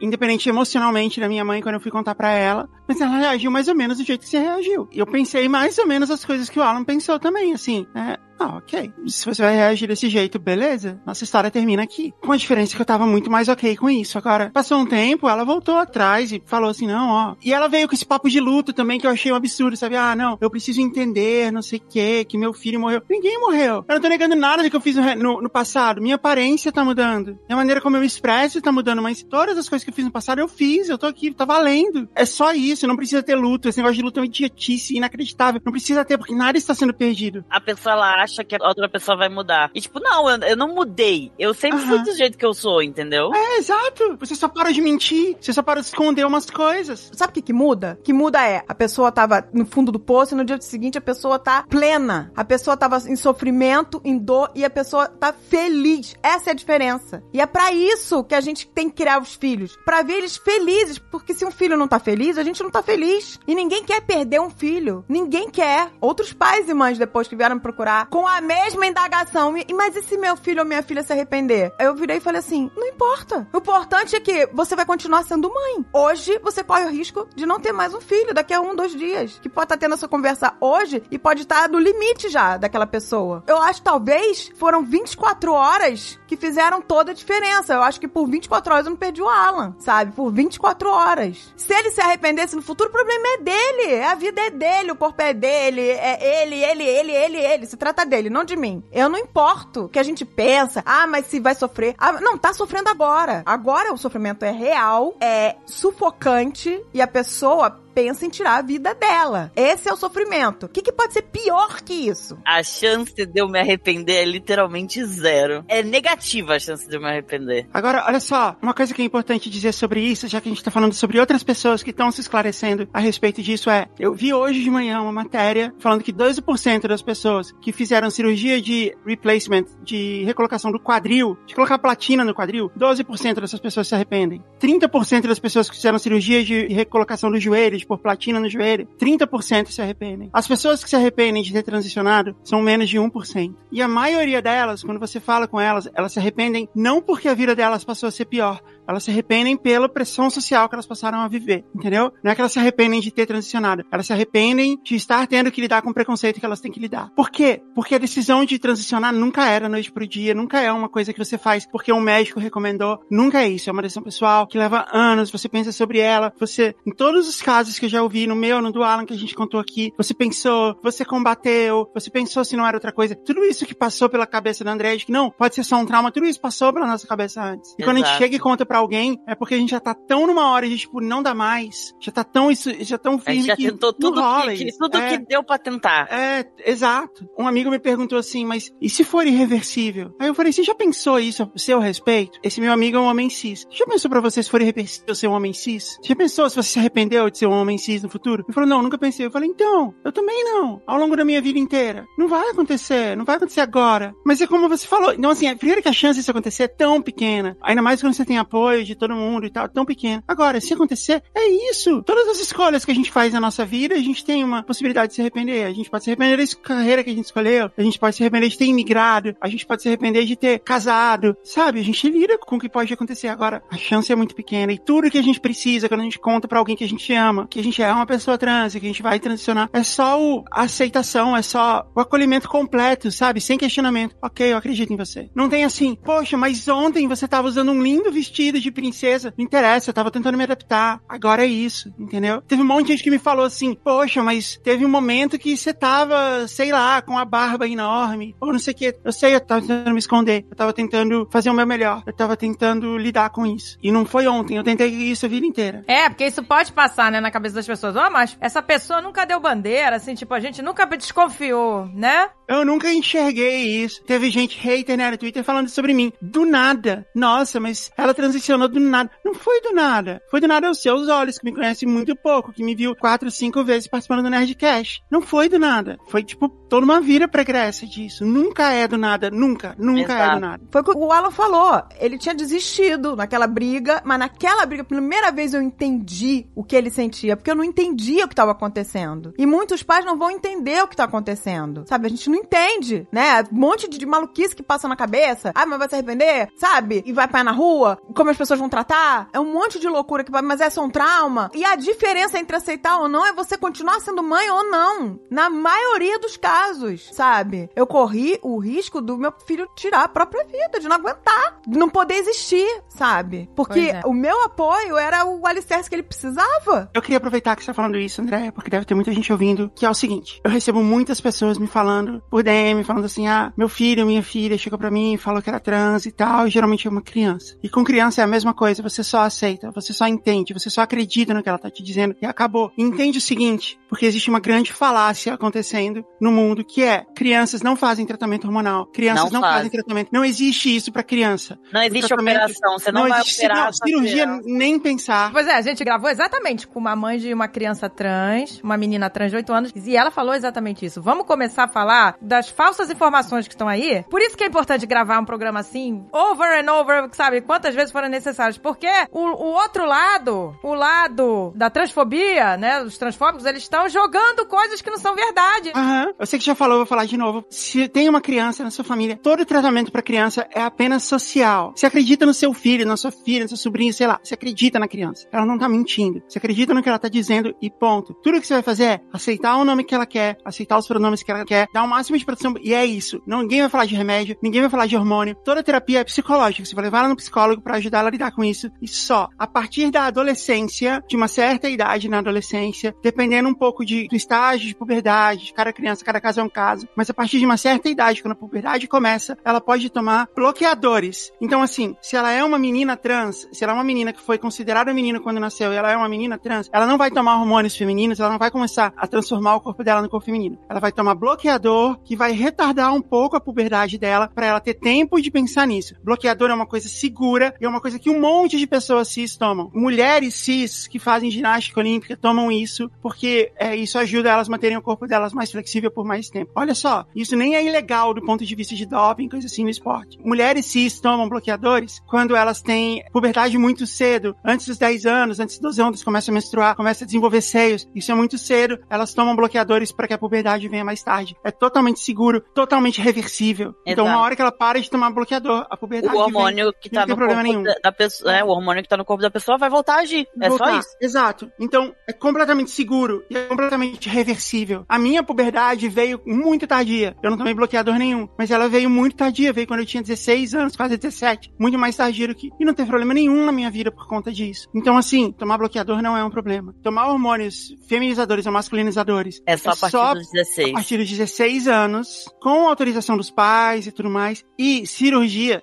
só a partir dos 18, e mesmo assim, se É. o médico considerar que a puberdade dela já terminou, que o crescimento dela já acabou e que ela tá apta pra isso. E isso por quê? Não é porque a gente duvida desse adulto e tal. É porque é prejudicial pra você fazer qualquer cirurgia física enquanto você ainda tá em crescimento. Você só faz isso quando é um caso de extrema urgência. E vale lembrar que isso tudo é com acompanhamento médico, gente. Sempre Exato, você não vai médico. simplesmente, eu vou ali na farmácia comprar hormônio e vai ficar É. Não, você precisa. É tudo, tipo, o endócrino vai falar a quantidade que você tem que tomar, quando você tem que tomar, de quanto tempo em tempo você tem que tomar. Você vai fazer exames de sangue constante. É tudo supervisionado. Senão é é, muito tipo, supervisionado. É, porque isso é outra coisa que as pessoas pensam, né? Que ah, os pais decidem e saem fazendo. Não, não é permitido fazer isso. Você não consegue comprar essas coisas sem receita. Não é assim. Agora, tudo isso é feito com acompanhamento, com acompanhamento de médico. Eu, pra fazer a minha cirurgia, depois dos 40, eu precisei levar lá dois laudos. O médico não faz se ele não tiver outros médicos apoiando ele nessa decisão. Não é assim. Então, já é muito controlado. Ninguém precisa de mais controle. Já é muito controlado. E não existem. As pessoas falam de, ah, as crianças estão sendo mutiladas. Não estão. Isso não é permitido. Se meu filho fosse trans, se eu tivesse uma filha trans, eu não permitiria que isso acontecesse. Eu ia falar, não, espera aí os 18 anos, calma, não é a hora. E estão falando, assim, que estão ameaçando os pais de perder a guarda dos filhos se eles não transicionarem seus filhos. Você tem o risco realmente de perder a guarda do seu filho se você bate nele, se você Aham. agride seu filho. É, Entendeu? Aí realmente. exato. Exato. Exatamente. É isso que não pode, violência. Se você é um risco pra sua criança trans, você vai perder a guarda da sua criança trans. Uma das coisas que esses grupos de ódio, assim, falam contra pessoas trans é essas pessoas vão se mutilar, essas pessoas estão mutilando crianças. Eu vi uma notícia num fórum de pessoas radicais falando de mim, falando meu dead name Guga começou um processo de automutilação. Isso lá atrás, quando eu nem tinha falado de cirurgia nem nada. E assim, gente, não é mutilação. Não é. Eu não me sinto mutilada. O Alan certamente, deixa ele falar por ele a a melhor pouco, mas coisa É. que eu fiz na minha vida foi a É. minha mastectomia. Não é, pelo contrário, é uma adequação. Eu falei no programa passado, pra mim foi como se sempre estivesse lá. Pra mim foi como se eu tivesse me livrado de um tumor, como se eu tivesse me livrado de uma coisa no meu corpo que não, não, não fazia nenhum sentido ela estar lá. Não é isso, não tem essa sensação, mas o principal, ninguém faria isso com crianças, ninguém faz, ninguém faria. Não, não existe isso, não existe um tratamento feito de maneira legal que isso aconteça, não existe. Se estiver acontecendo, é um crime e a gente vai estar contra também. Exatamente, Exatamente. gente. Se por acaso acontecer, é um crime. Mas o que acontece? A galera transfóbica, ela- eles querem gerar pânico. Pe- Pegaram, né, as pessoas trans pra botar na cruz e agora é- esse é o assunto e vão bombardear de, de fake news. Por isso que é importante a gente falar aqui. E aí começam, tudo que se relata à comunidade trans, eles associam pedofilia. É uma parada tão absurda. Não só a comunidade trans, né? A comunidade LGBT, né? É. Foi assim, é como, né, foi assim com os gays, quando os gays começaram a sair do armário, era tipo, os gays são pedófilos, são groomers, são isso, são aquilo. Aí foi, entendeu? Eles vão passando assim. assim. Era assim com os negros, aí foi com os gays, aí foi, entendeu? Cada vez, é, é a minoria da vez que eles põem isso, eles sempre associam a pedofilia pra quê? Quando você associa aquela coisa à pedofilia, você torna aquilo um monstro, você torna aquilo um inimigo que é fácil você lutar contra algo que não é humano. Aham, Com lésbicas. As mulheres lésbicas de muito tempo Exato. atrás, elas, elas ganharam o apelido de sapatão, porque, no Brasil, porque a, a lenda dizia que elas se vestiam de homem, né? E usavam um sapato maior pra passar como homem, pra seduzir meninas casadas, meninas de bem, meninas de família, com esse objetivo, entendeu? Sempre teve essa associação. Essa é a primeira coisa que esses grupos extremistas fazem. Exato, associar é a pedofilia. associar com essas coisas. A maior incidência de casos de pedofilia são os autores disso, as pessoas que cometem isso, homens cis. Homem né? cis. Homens cis. Homens cis e, e normalmente familiares. Então, assim, não existe isso, não existe essa ligação de pessoas. Eu, com o meu filho, e eu acredito que vale a mesma coisa para todo mundo, que a Agatha tem uma filha menorzinha, criança, que ainda não passou por isso. E eu tenho certeza que ela vai concordar comigo. Eu, com meu filho, eu só quero que ele seja o que ele quiser. Eu não quero que ele seja gay, ou lésbica, ou trans, ou qualquer outra coisa só porque eu sou. O que eu mais quero é que ele tenha liberdade de ser o que ele quer, que eu nunca tive. É isso. Exato. E A maioria das pessoas LGBT são isso também. A gente só quer que os nossos filhos não passem pelos problemas que a gente passou de não poder ser o que ele realmente é. Então, não tem isso, não tem isso de grooming que o Alan falou, de a gente querer, tipo, transformar É, essas crianças. Vou, transformar, Não, vou botar aqui a minha aguinha trans e transformar todas as É. crianças de Curitiba. Até porque a gente acredita que isso não é uma escolha, que isso não é uma questão de, Exato, de tipo, criação, que isso não é possível. vocês acham que se eu pudesse, eu não teria escolhido a coisa mais tranquila? Eu não teria escolhido simplesmente, tipo, viver normal, sem, sabe? Tipo, claro que eu ia escolher isso, mas não é uma escolha. Eu não escolhi Uhum. isso. E, tipo, por exemplo, uma coisa que eu acho bem importante também, porque durante muito tempo da minha vida, eu pensava nisso, né? Durante, ainda mais na minha adolescência, eu pensava todo dia, eu falava, nossa, como eu queria ter nascido um homem cis, como eu queria ter nascido um homem cis. Eu acordava todo dia e ficava, como eu queria ter nascido homem cis, como eu queria ter nascido homem cis. Hoje em dia eu já não tenho mais isso. Hoje em dia eu não queria ter nascido homem cis. Eu gosto de ser homem trans, entendeu? Tipo, eu passei por todo esse. Eu comentei isso no outro programa já. Eu passei por todo esse momento de aceitação, de tipo, eu sempre quis, né? Tipo, ai, como eu queria ter nascido homem cis, ai, como eu queria ter nascido. E hoje em dia não é mais assim. Eu gosto muito de quem eu sou, eu gosto muito de onde eu tô, de onde eu cheguei. E eu não, não gostaria de ter nascido homem cis, entendeu? Eu acho que se eu tivesse nascido um homem cis, eu teria perdido muitas das experiências que me fazem eu, eu, me tornam quem eu sou.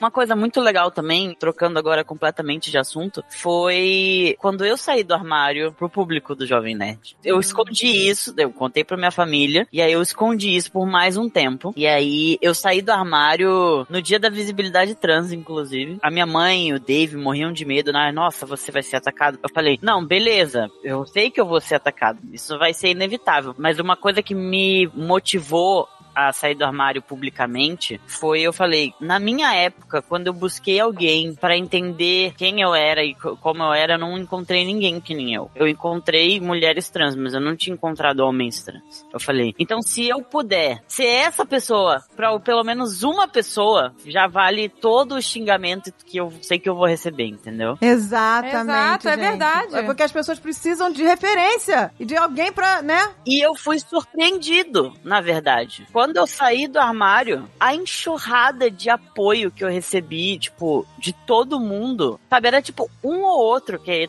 era, que era babaca, entendeu? E eu fiquei muito surpresa. Eu falei, eu não tava acreditando. Eu falei, nossa, eu não sabia que ia ser tão aceito. vendo, Exatamente. e olha, o meu pânico do Dave era o Alan não aguentar os ataques. Porque a gente sabe, a gente vê muitos influencers em depressão por causa do público. Você vê muitos influencers aí, cara, com a cabeça zoada, porque tem que estar muito preparado psicologicamente pra aquilo não te afetar. Porque a pessoa vai dizer, ah, isso não me afeta, mas afeta. Então meu medo era, meu Deus, será que, que o Alan vai estar preparado pros ataques? A gente sempre vai dizer, o, o pro emocional, ele, ele vai ter emocional porque a gente achou que corria esse risco, né? De ser atacado. Foi atacado. Eu fui atacado, mas, tipo, tudo que eu passei, toda a minha experiência, sabe? Tipo, não vai ser um Zé Ruela mané ali que não quer usar o meu pronome certo que vai me afetar, entendeu? Já. Mas é porque eu já tava muito seguro de mim. Existem pessoas que realmente não estão prontas. Mas eu já achava que eu tava e eu tava, entendeu? Tipo, não me abalou. E a quantidade de apoio que eu recebi foi muito, muito, muito maior do que eu imaginava que ia ser. Muito maior. Exatamente, Veja. os ataques foram minoria. Aí a gente cada vez mais vê a importância da representatividade, a importância da Mari, a importância do Alan, a importância da gente estar falando sempre. A gente tá falando pra pessoas trans aqui. As pessoas trans já concordam com a gente. A gente tá falando aqui pra fora da bolha LGBT. A gente tá falando aqui pra geral, pros pais, pra parentes, amigos de quem tá agora passando Exato. por isso e vai perceber uma pessoa passando por isso. A importância do apoio. Que às vezes a pessoa não tem apoio de ninguém, gente. Nem de amigo. tão O Alan ainda sozinho. teve a sorte os amigos. Mas tem gente que não tem apoio de ninguém. Ninguém que tá sozinho. E você pode fazer a diferença. Todas as pessoas trans que vêm falar comigo no Instagram, eu sempre falo por DM, eu sempre tô à disposição, eu sempre converso, eu indico também. médico. As é, minhas DMs também estão sempre, É. sempre tiveram, desde o momento que eu saí do armário, eu abri as minhas DMs, entendeu? Já teve É, muita pessoa eu que também. veio conversar comigo, muitos pais que vieram conversar comigo. E assim, eu tô sempre ali, eu tô sempre, né, tipo, às vezes a gente demora pra responder, tem muita mensagem, mas eu sempre vou responder, tipo, dúvida, já teve gente falando, como é que você fez pra descobrir seu nome? Como é que você fez pra testar? E eu, e eu contei, posso contar aqui também que, tipo, a minha história foi, eu, se não me engano, eu já contei isso aqui, mas Conta de novo, eu não sei. que eu tava com os meus amigos e tal, a gente foi assistir aquele filme do Benedict Cumberbatch que é The Imitation Game, que é sobre o Alan Turing. Quem não conhece Alan Turing, robótica, tal, os computador hoje como a gente conhece, né, foi um protótipo do projeto dele e tal. Ah. É, ele foi uma figura cria- muito que criou o importante. teste de Turing, que vai nos salvar. É, exato. Ele era gay, né? E aí, tipo, eu fui assistir o filme com esses meus melhores amigos, a gente foi assistir o filme. O filme tocou muito todo mundo, assim, sabe? Tipo, ainda mais o final dele, que é bem impactante, né? Porque, tipo, ele literalmente salvou a Segunda Guerra, como a gente conhece, ele conseguiu quebrar o código lá e resolver o código lá da, da Enigma lá. E termina o filme, ele foi condenado por perversidade, porque ele era gay, entendeu? E ele foi castrado quimicamente e ele morreu por causa disso. Meu Deus, gente, que isso. E, tipo, ele só foi perdoado pela rainha em 2016, 2015. A rainha falou: Eu vou perdoar o Alan Turing. Meu Deus, gente, que loucura. E ele é uma pessoa que literalmente salvou a guerra. Esse filme mexeu muito comigo, mexeu muito comigo. Eu fiquei, tipo, eu saí impactado daqui do cinema, assim. Eu virei pros meus amigos e falei, eu acho que eu escolhi o meu nome. E aí os meus amigos olharam pra mim assim, tipo, e eu falei, eu acho que o meu nome vai ser Alan. Que legal. E aí, e aí eu falei, vamos fazer um teste. Eu falei, vamos fazer um teste. Durante a próxima semana, vocês vão me chamar de Alan e eu vou ver como eu me sinto. E aí foi tipo, foi o primeiro amigo meu falar, Alan, não sei o que lá. E aí, tipo, eu senti como se tudo tivesse encaixado, assim, Uhum, sabe? uhum. Eu falei, é isso, esse realmente é o meu nome.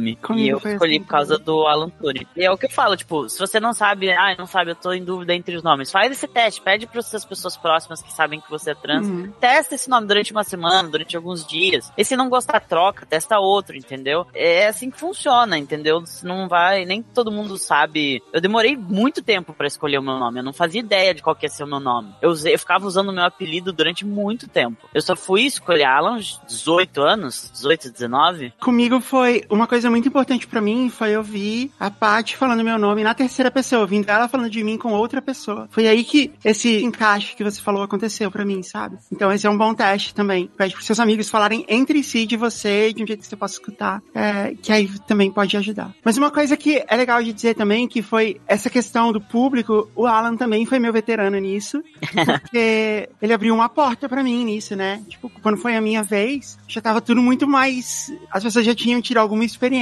E eu acho que existe uma falácia do público do Jovem Nerd que a gente acabou acreditando por um tempo, e que eu não acredito mais, que é, no público do Jovem Nerd existe uma grande parte de nerdola, incel, coisa assim. E assim, deve existir alguns, mas é uma parte muito pequena. O público do Jovem Nerd é maravilhoso, é engajado, É engajado. Não, é um público maravilhoso, gente. A gente deu muita sorte. É muito inteligente, muito mente aberta e continua sendo. E olha que o público do Jovem Nerd é um público que se renova, quer dizer, não é o mesmo público de 10, 15 anos atrás, é sempre um novo público e é um público muito capaz de entender as coisas. Nossa, a gente tem muito orgulho. É, a gente tem muito orgulho do nosso público, gente. Muito É- mesmo. Poxa, a gente deu muita sorte. Eu também tenho, assim, toda vez que eu ouço alguém falando assim, ah, mas o público do Jovem Nerd, me-" eu falei, não, pode ser o público de outros canais aí que se dizem nerd, coisa assim, não do Jovem Nerd. Porque não tem isso. Não tem, eu sou prova disso. Se o Alan teve pouquíssimas mensagens mal criadas, eu tive zero. Durante 10 dias, eu tive zero. Eu recebi 4 mil DMs e nenhuma foi, foi mal criada. Só depois do décimo dia, eu recebi a primeira, dei bloco, tchau. Gente, Exato. Você vê, gente? Olha que público delícia! Uma delícia, ah, que delícia! do amor. E certamente por conta disso que o Alan passou, assim, isso deve já ter melhorado muito mais ainda as coisas pra quando foi a minha vez. E eu fui lá no Reddit do Jovem Nerd, é que o pessoal falava que era terrível e tal. Fui lá, dei uma entrevista de um dia inteiro lá, que eles fazem um, um eventozinho, Ask Me Anything, né? E você fica um dia inteiro respondendo perguntas. Primeiro que não teve uma pergunta mal criada e todo o pessoal, assim, muito engajado, garantindo que, ó, se alguém fizer alguma bobagem, a gente vai pôr a pessoa pra fora, já vai eliminar e tal. Então, assim, eles são muito cuidadosos. Eu só tenho elogios pro público do Jovem Nerd. Até isso, o Jovem Nerd é o melhor. Ai, que delícia, gente! Palmas para, Palmas pra para vocês! ouvintes! Vocês estão ouvindo, que delícia! Beijo, beijo, beijo pra vocês! Ah, gente, realmente é um público do amor. A gente só tem realmente agradecer todo o carinho, sempre. É verdade. né? É muito minoria um que vai vir com algum ataque. Não, assim, quando aconteceu aquela treta lá, que me ameaçaram e tal, o público do Jovem Nerd foi lá, entendeu? Me defendeu. Foi incrível, assim, tipo, a quantidade de apoio de gente falando. Pra quem não sabe, né, tipo, eu fui ameaçado, né, uma, uma pessoa aí falou que ia me bater e tal.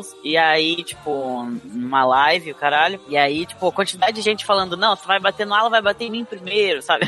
E eu não esperava, tipo, o apoio. Mais uma vez, eu fui surpreendido pela quantidade de apoio que eu recebi, assim.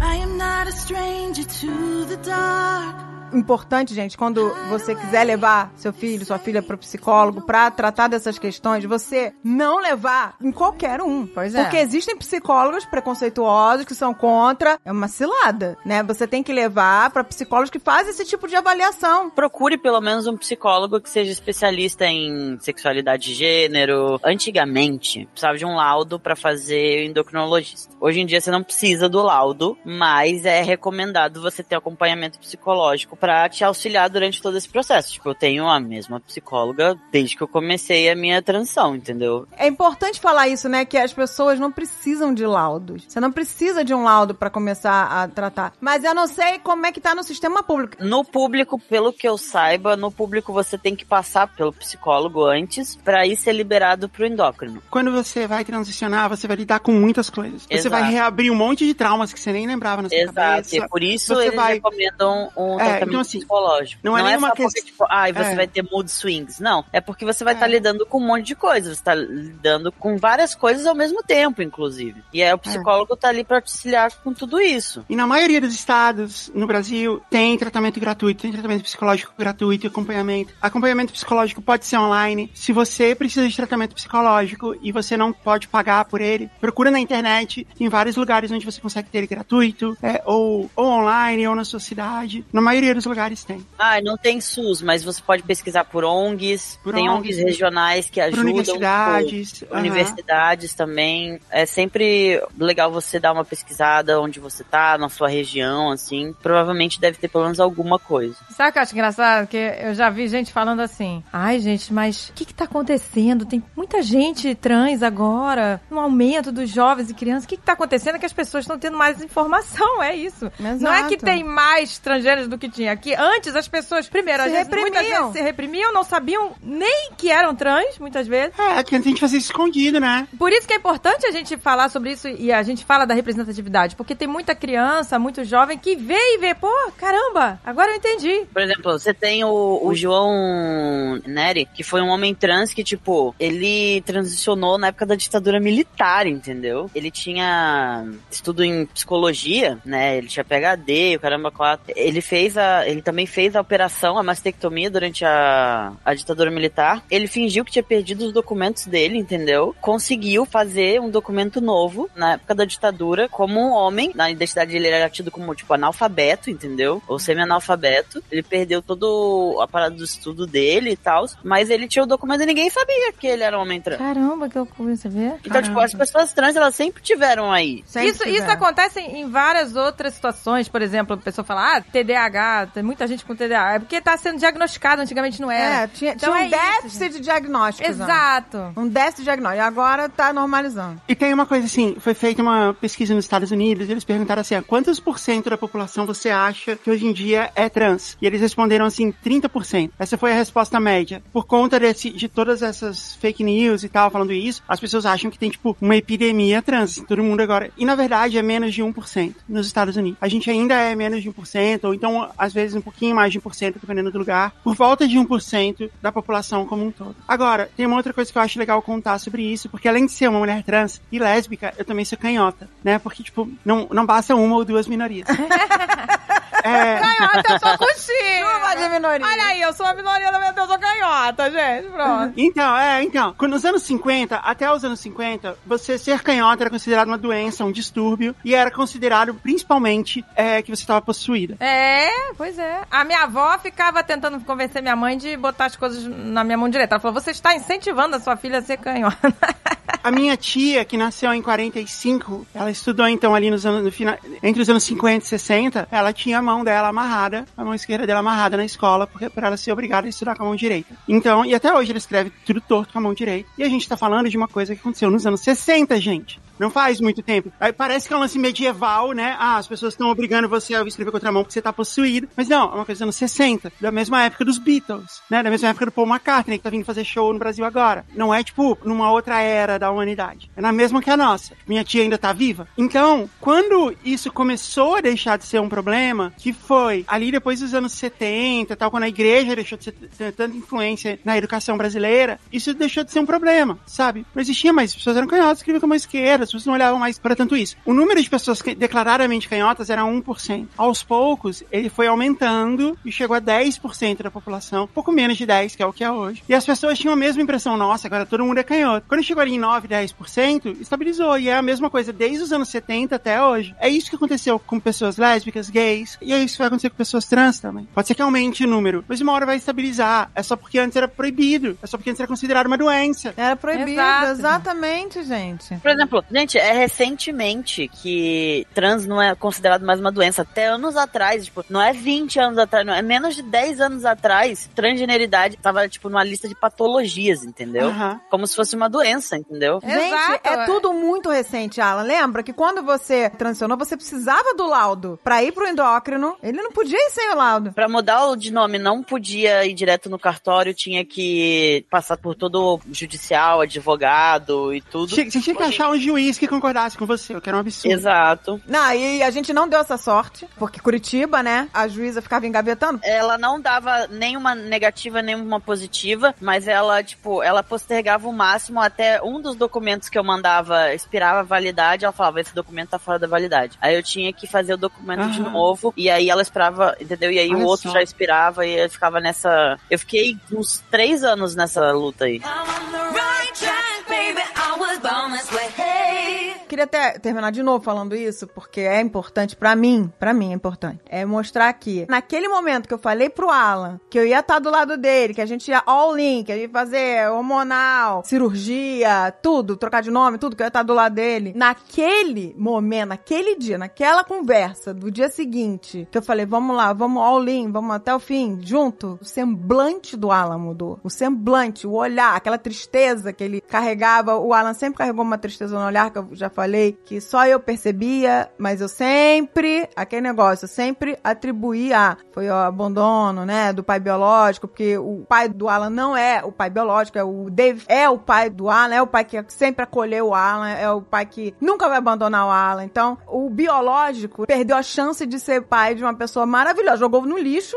a melhor chance da vida dele de ser pai de uma pessoa maravilhosa que nem o Alan. E o, o Dave é o cara mais sortudo que abraçou essa oportunidade. Eu quero esse filho pra mim, né? E.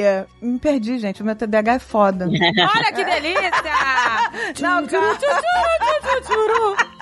Tchu, tchu, tchu, tchu, tchu. Você tava falando Do, olhar, do olhar. Aquele olhar de tristeza que eu atribuía a uma coisa que não era verdade, né? Foi embora. O, o Alan não tem mais essa tristeza no olhar dele. Ele não precisa mais tomar antidepressivo. Acabou. Toda a dor, toda essa angústia. Acabou. Eu queria que isso en- entrasse na, na cabeça de- dos pais. Como é bom ver um filho feliz. Como é bom ver um filho realizado. Como é bom ver um semblante de plenitude. Isso não tem preço. É o que a gente quer para nossos filhos. É isso. É para isso que a gente bota filho no mundo, gente. Para ver esse olhar, para ver essa pessoa. Então a importância da gente falar aqui. Não é fácil, mas você pode evitar tanto sofrimento se você se informar. Que hoje em dia a gente tá tudo muito no início e por isso que eu acho que a gente tem essa obrigação de estar sempre falando aqui, de estar sempre alertando, porque se ajudar uma pessoa já valeu, gente. Já valeu, Já pois é, valeu. e vai, eu tenho certeza que vai ajudar. Eu me lembro do Alan começando a fazer o tratamento hormonal e a gente super empolgado. A gente ficava registrando cada mudança, fotografando. Olha, tá nascendo um pelo aqui, tá nascendo outro pelo ali, é, a voz tá engrossando. É muito rápido, né? Eu me lembro que eu fui viajar pra Copa lá da Rússia. Eu chego em casa, tinha um cavanhaque.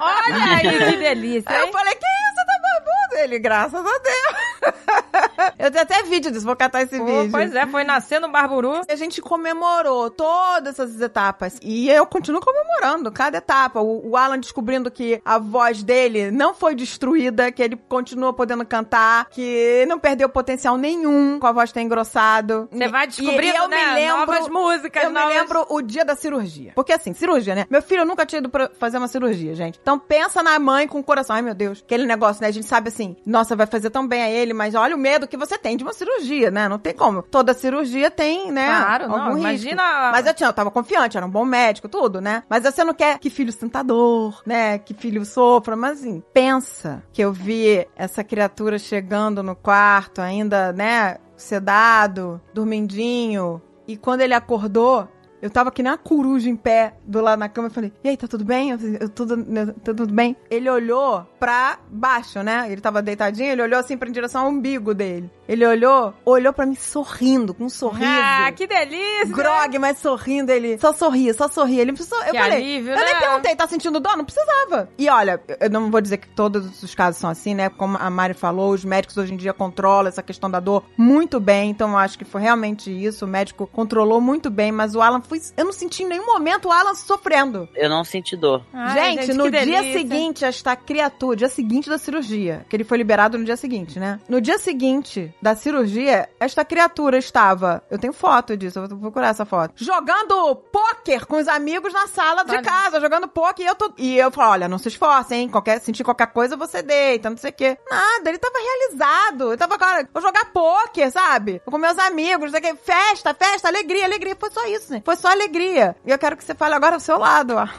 Ah, pra mim foi a, a- foi a mudança da. Porque, assim, a- novamente, cada pessoa é um caso, né? Pra mim, os meus seios eram um negócio que me incomodavam muito. Era um negócio que, pra mim, eu não conseguia olhar, como eu já falei antes, eu não conseguia olhar do pescoço pra baixo. E, por exemplo, pra mim era essa era a única cirurgia que eu quero fazer, entendeu? Cada caso é um caso. O meu caso é, tipo, pra mim era mastectomia e eu não queria fazer mais nenhuma cirurgia. Porque outras coisas não me incomodam. O que me incomodava era isso. Pra mim, fazer a mastectomia foi life changing, assim, tipo, porque é só você olhar aqui. Eu olho no meu celular a quantidade de fotos de mim mesmo que eu tinha antes e depois da minha mastectomia. Eu quase não tirava foto. E se eu tirava foto era sempre do pescoço pra cima. E aí depois da mastectomia eu comecei a tirar foto do corpo inteiro. Eu comecei, tipo, a me olhar no espelho. Eu comecei a me pegar me olhando assim no espelho e, tipo, e ficar no espelho me olhando. Porque eu sempre evitava o espelho, né? O espelho era, tipo, o meu maior inimigo antes. Era um negócio que eu evitava, que eu não olhava. Às vezes eu não queria nem cruzar o olhar com o espelho, porque eu sabia que se eu olhasse no espelho eu ia chorar. E passou a ser algo de, tipo, eu saía do banho e eu ficava ali, na frente do espelho, olhando cada detalhe, e olhando a minha cicatriz, o jeito que ela tava cicatrizando, eu ficava tipo, nossa, podia ser a cicatriz mais feia do mundo, eu ia amar ela do mesmo jeito, assim, e eu não acho minha cicatriz feia, e eu ficava ali, hoje, eu ainda me pego olhando, assim, às vezes, eu, às vezes eu tô no espelho assim e falo, nossa, como eu tô bonito hoje, uma coisa que nunca aconteceu, nunca aconteceu antes, nunca aconteceu antes. Postar uma foto, já fiz isso no Twitter, tipo, ela fala, nossa, tô gostoso nessa foto, eu vou postar no Twitter. Nunca tinha feito isso antes, nunca tinha acontecido comigo isso. Olha aí que legal, viu, gente? E isso foi um- uma parada que, tipo, eu comecei a me perceber e, e- e gostar mais de mim. Porque antes eu simplesmente me evitava, me odiava, me achava feio, não gostava de me ver nas fotos. E isso foi um negócio que mudou. É exponencial aqui a quantidade de fotos que eu passei a tirar de mim mesmo quando eu, depois depois que eu fiz a minha mastectomia e depois que eu comecei minha transição. Gente, você vê, impressionante, né? É porque Quando você, tá passa a realizado, se você tá amar. bem, você passou a se amar, você Exato. passou a, a se identificar, você olhar no espelho, sou eu? Ai, gente, que você não, massa. eu não via, não via ele, ele via, não queria nem olhar aquilo, não é? Isso aí não sou eu. É como se eu fosse uma assombração, o espelho era uma assombração. Pois é, gente, você vê? Comigo era a mesma coisa, Alan. Eu tinha, inclusive quando eu nunca na vida tinha me achado uma pessoa bonita, assim. E quando as pessoas perguntavam assim, e aí, você se acha uma pessoa bonita? Eu falava, não, claro que não. Porque eu achava que ninguém se achava. Eu achava que isso era uma coisa que não era possível. Eu, eu realmente não sabia que. Eu achava que quando as pessoas falavam isso, elas estavam brincando. E eu só fui realmente me olhar no espelho e me achar bonita depois da transição, assim, que eu nunca tinha tido essa sensação, assim, de É, tipo, eu também não. gostar da minha própria aparência, falar assim, sabe, nossa, como eu tô bonita nessa foto. Eu nunca tinha falado essa frase, eu achava até meio, meio bizarra, sabe? Não fazia sentido. Eu nunca, eu nunca tinha olhado pra mim e falado, nossa, tô bonito nessa foto. Nunca. Eu sempre odiava todas as fotos que eu saía. Eu ficava tipo, ah, beleza, eu vou ter que tirar essa foto aqui porque eu tô num, num aniversário. Eu vou ter que tirar essa Ah. foto aqui porque, porque tal coisa. Eu até fazia quando tava de cosplay, quando tava de fantasia. Aí eu Ah. tirava, mas Ah. mim, de mim por mim, eu não fazia. Gente, é muito libertador. Você vê, gente, olha só que delícia esses depoimentos. De pessoas felizes, pessoas se amando. Coisas simples, pra mim são, tipo, são coisas simples, tipo, se olhar no espelho. É, gente, gente? a gente não tem noção que a gente bate aqui na tecla da empatia. A gente não se coloca no lugar do outro, entendeu? Quando a gente começar a fazer esse exercício, né? É o exercício, Entender, gente. de- tem que de se colocar. escutar essas pessoas falando. A gente tem que escutar o Alan falar. A gente tem que escutar a Mari falar. A gente tem que escutar as pessoas trans falarem. Pra, sabe? A gente- pois é, gente. Tirar essa capa de ódio, preconceito em volta dessas pessoas. Sim, exato. Sem né? motivo nenhum, Tem que se sabe? Elas só outro. querem viver a vida delas. Elas estão lutando pelo direito de existir. Muitas pessoas falando, ai, mas agora não se pode ter opinião. Eu não posso ser contra. Vamos lá, gente. Quando a sua opinião fere a existência de alguém, ela não é uma opinião. Já é crime. Ah, eu não concordo com uma pessoa trans. Como assim? Que bom, você não precisa ser trans. Exato. Às vezes a pessoa não consegue entender isso, né? Aí você faz uma transferência pra uma outra situação, a pessoa consegue entender. Você imagina alguém dizendo assim: "Ah, mas peraí, o nazista tem direito a ter opinião dele, entendeu? Ele tem direito a não gostar dos judeus e a querer que eles não existam". não é verdade? Isso não é uma opinião. Então assim, quando você transfere pra outra situação, a pessoa, opa, peraí, minha ficha caiu. É a mesma coisa, meu amor. Você Exato. está negando a existência de alguém, então não é opinião. Aliás, o que acontece hoje com pessoas trans na Flórida é impressionantemente análogo ao que acontecia com os judeus na Alemanha pré-Segunda Guerra. Assim, é muito impressionante como é igual. Assim, primeiro começa com a perda de direitos, depois começa com o boicote, depois começa com a, a segregação. É muito impressionante. Se você olha lado a lado, é muito impressionante. Isso! Exato, gente. A história se repete. A gente não pode deixar a história se repetir. A gente não pode deixar pessoas falando coisas no Twitter, fake news e não combater, entendeu? E não rebater. Porque essas coisas crescem, elas vão crescendo que nem um monstro, que nem o nazismo, exatamente. Como você falou. Pra encerrar, né? Falando aquela coisa de sempre, né? Mas que é verdade. Pra mim, entendeu? Transicionar foi a melhor coisa que eu já fiz. Mesmo quando eu comecei a, a minha transição, eu ainda não me amava e ficava, nossa, preferia ter nascido um homem cis. Pra mim foi bem recente. Eu comecei a falar, não, eu não queria ter nascido um homem cis, sabe? Tipo, eu gosto de ser um homem trans, eu tenho orgulho de ser um homem trans, eu gosto de ser do jeito que eu sou. E isso demorou anos, entendeu? Tipo, eu demorei 28 anos da minha vida pra aprender a me amar do jeitinho que eu sou, entendeu? E eu acho que todo mundo deveria ter o direito de olhar pra si mesmo assim e pensar você vale a pena, entendeu? Coisa que durante muito tempo da minha vida eu achei que não era esse caso. Eu achei que eu ia, sabe, só viver a vida de outra pessoa e até o momento que eu não aguentasse mais. Ia ser isso. E que eu nunca ia ser feliz. Eu nunca imaginei que eu ia ser feliz comigo mesmo, assim. Eu nunca imaginei que eu ia olhar pra mim mesmo e falar, nossa, como eu tô bonito, sabe? Eu nunca pensei que eu ia passar por essa experiência de gostar de mim mesmo. E isso pra mim é um negócio que mudou a minha vida, literalmente. É claro, Exato, faz gente. toda a diferença, gente. Eu voltei a fazer aula de canto, eu voltei a fazer as coisas que eu gosto, e isso não tem como mensurar pra mim, assim. Não existe palavras que descrevam o quão isso mudou a minha vida, mesmo que eu sei que eu tive todos os meus privilégios, porque primeiro, eu tive amigos que me apoiaram, eu tive a minha família que me apoiou, a- eu tenho a minha mãe que me apoia e que briga e que levanta a minha bandeira, entendeu? E eu sei que muitas pessoas pessoas não têm isso. Então, pra mim, isso é muito importante. Quanto mais pessoas a gente conseguir mudar a opinião e quanto mais pessoas a gente conseguir fazer ter esse mesmo privilégio que eu tive, a gente vai viver num mundo bem melhor, sabe? Muito melhor, gente. O mundo que a gente quer, né? O mundo do amor. Exatamente, já é o mundo do amor. Então é Gente, isso, mães, é pais, isso, não tenham medo, sabe? Não tenha medo de ver seu filho feliz, sua filha feliz. Não tenha medo. Você vai se arrepender de ter postergado, de ter tentado negociar. E às vezes pode não dar tempo de você reparar. Esse é que é o perigo. Não vamos titubear, gente. Vamos se informar, vamos escutar. Escutem seus Exato. filhos, escutem, escutem, se conectem, porque é muito importante o nosso apoio, sabe? É muito importante de verdade. Eu sei que tem muita gente que não tem. Vamos, né? Nossos Conhecer filhos. e respeitar as pessoas, gente. Ninguém tá obrigando a você a ser uma pessoa trans. Vamos respeitar. É só isso que a gente pede. Respeito, empatia. É só isso. Você não precisa nem amar, vai. Só respeitar. Só isso que precisa. Gente, vou dizer uma coisa. Quando eu olho pra vocês, sério, eu lembro muito da cultura maori, sabia? Porque é uma cultura que fala muito de força, de coragem, sabe? Tudo que vocês tiveram nessa trajetória de vocês, cara. Vocês são dignos de dançar o haka, meu amor. Gente, quando que na nossa vida a gente imaginou que a gente ia aprender um haka? Pois é. Aquilo foi muito foda. Eu lembro a letra até hoje, vocês lembram? Lembro? Kamate, kamate! Kaora, Kaora, kaora. kaora, tengete tangata, uru, uru, O pane! Faca pititeira! na, na betiki, mafaca fititeira. Ri. Pane, capane, aueu, pane, capane, fititeira. Lembra que a gente dançou? A gente dançou, né, André? Pô, gente, achei muito foda. Aquilo me É. fez um bem, gente. Seria muito legal se tivesse Haka Fitness. Aula de beijo zumba! É. Caraca, isso ia ser uma boa, hein? Pô, cara, porque. Porque ela trabalha tudo, é dança e ainda bota o ódio pra fora, sabe? Bota o ódio pra Porra, é uma catarse, é muito foda. É legal que a gente acha que a gente tá super fazendo haka, mas a gente tava mega white people haka lá. Não, Nossa, isso é uma tava- vergonha. Nossa, mas a eu gente tava- tava... com aval. Nossa. O aval. O... coca- Não, gente, a gente foi validada por uma hora. Eu Então tava tá tudo me no amor. achando na filmagem um terror. A gente não foi com, sei lá, um holandês fazer haka, não, cara, um maori. Entendeu? um aval.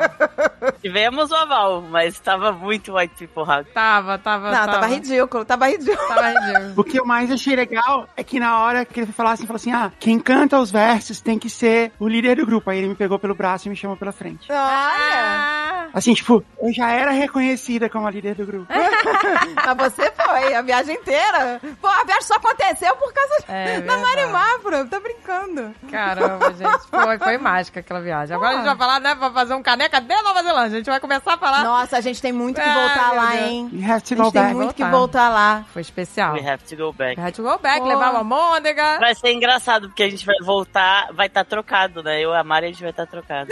Não, mas tá certo. Caraca, é verdade. Vai estar como deve ser. Exato, vai tá certo. Que legal. Tava errado, hein? É verdade. Caramba, é verdade, gente. Alan, gente podia fazer um- uma foto e eu uso a roupa que você tava. Nossa, sim, sim, Nossa, sim, sim. nossa, vamos, vamos, por vamos, favor. vamos. Por Nossa, favor. gente, isso ia ser, isso ia ser legal. Por favor. Isso ia ser incrível. Casaquinho azul, não tava, Alan? Casaquinho azul da North Face. E aquela Isso. toquinha do Kermit? Sim. Eu lembro é. que você tava com uma scarf verde. Caraca, aí, dá pra fazer. Ah, a gente tem que fazer isso acontecer. Por um mundo com mais arco-íris do amor. Mais, mais. Filho, eu te amo, te amo muito, muito, muito, muito. ah, eu também amo você, Alan, amo você, Mari. Eu também te amo. Eu também, Eu também, amo, que eu delícia! Eu também amo vocês. Amo todo mundo! Ah, que delícia amo, de arco-íris! Que loucura, ursinhos carinhosos! Amo André, amo Agda, amo Alan, amo André, Eu amo todo mundo Barriguinha do arco-íris! Que orgulho! Vamos levantar essa bandeira é nossa, gente. Essa bandeira, eu me enrolo nela.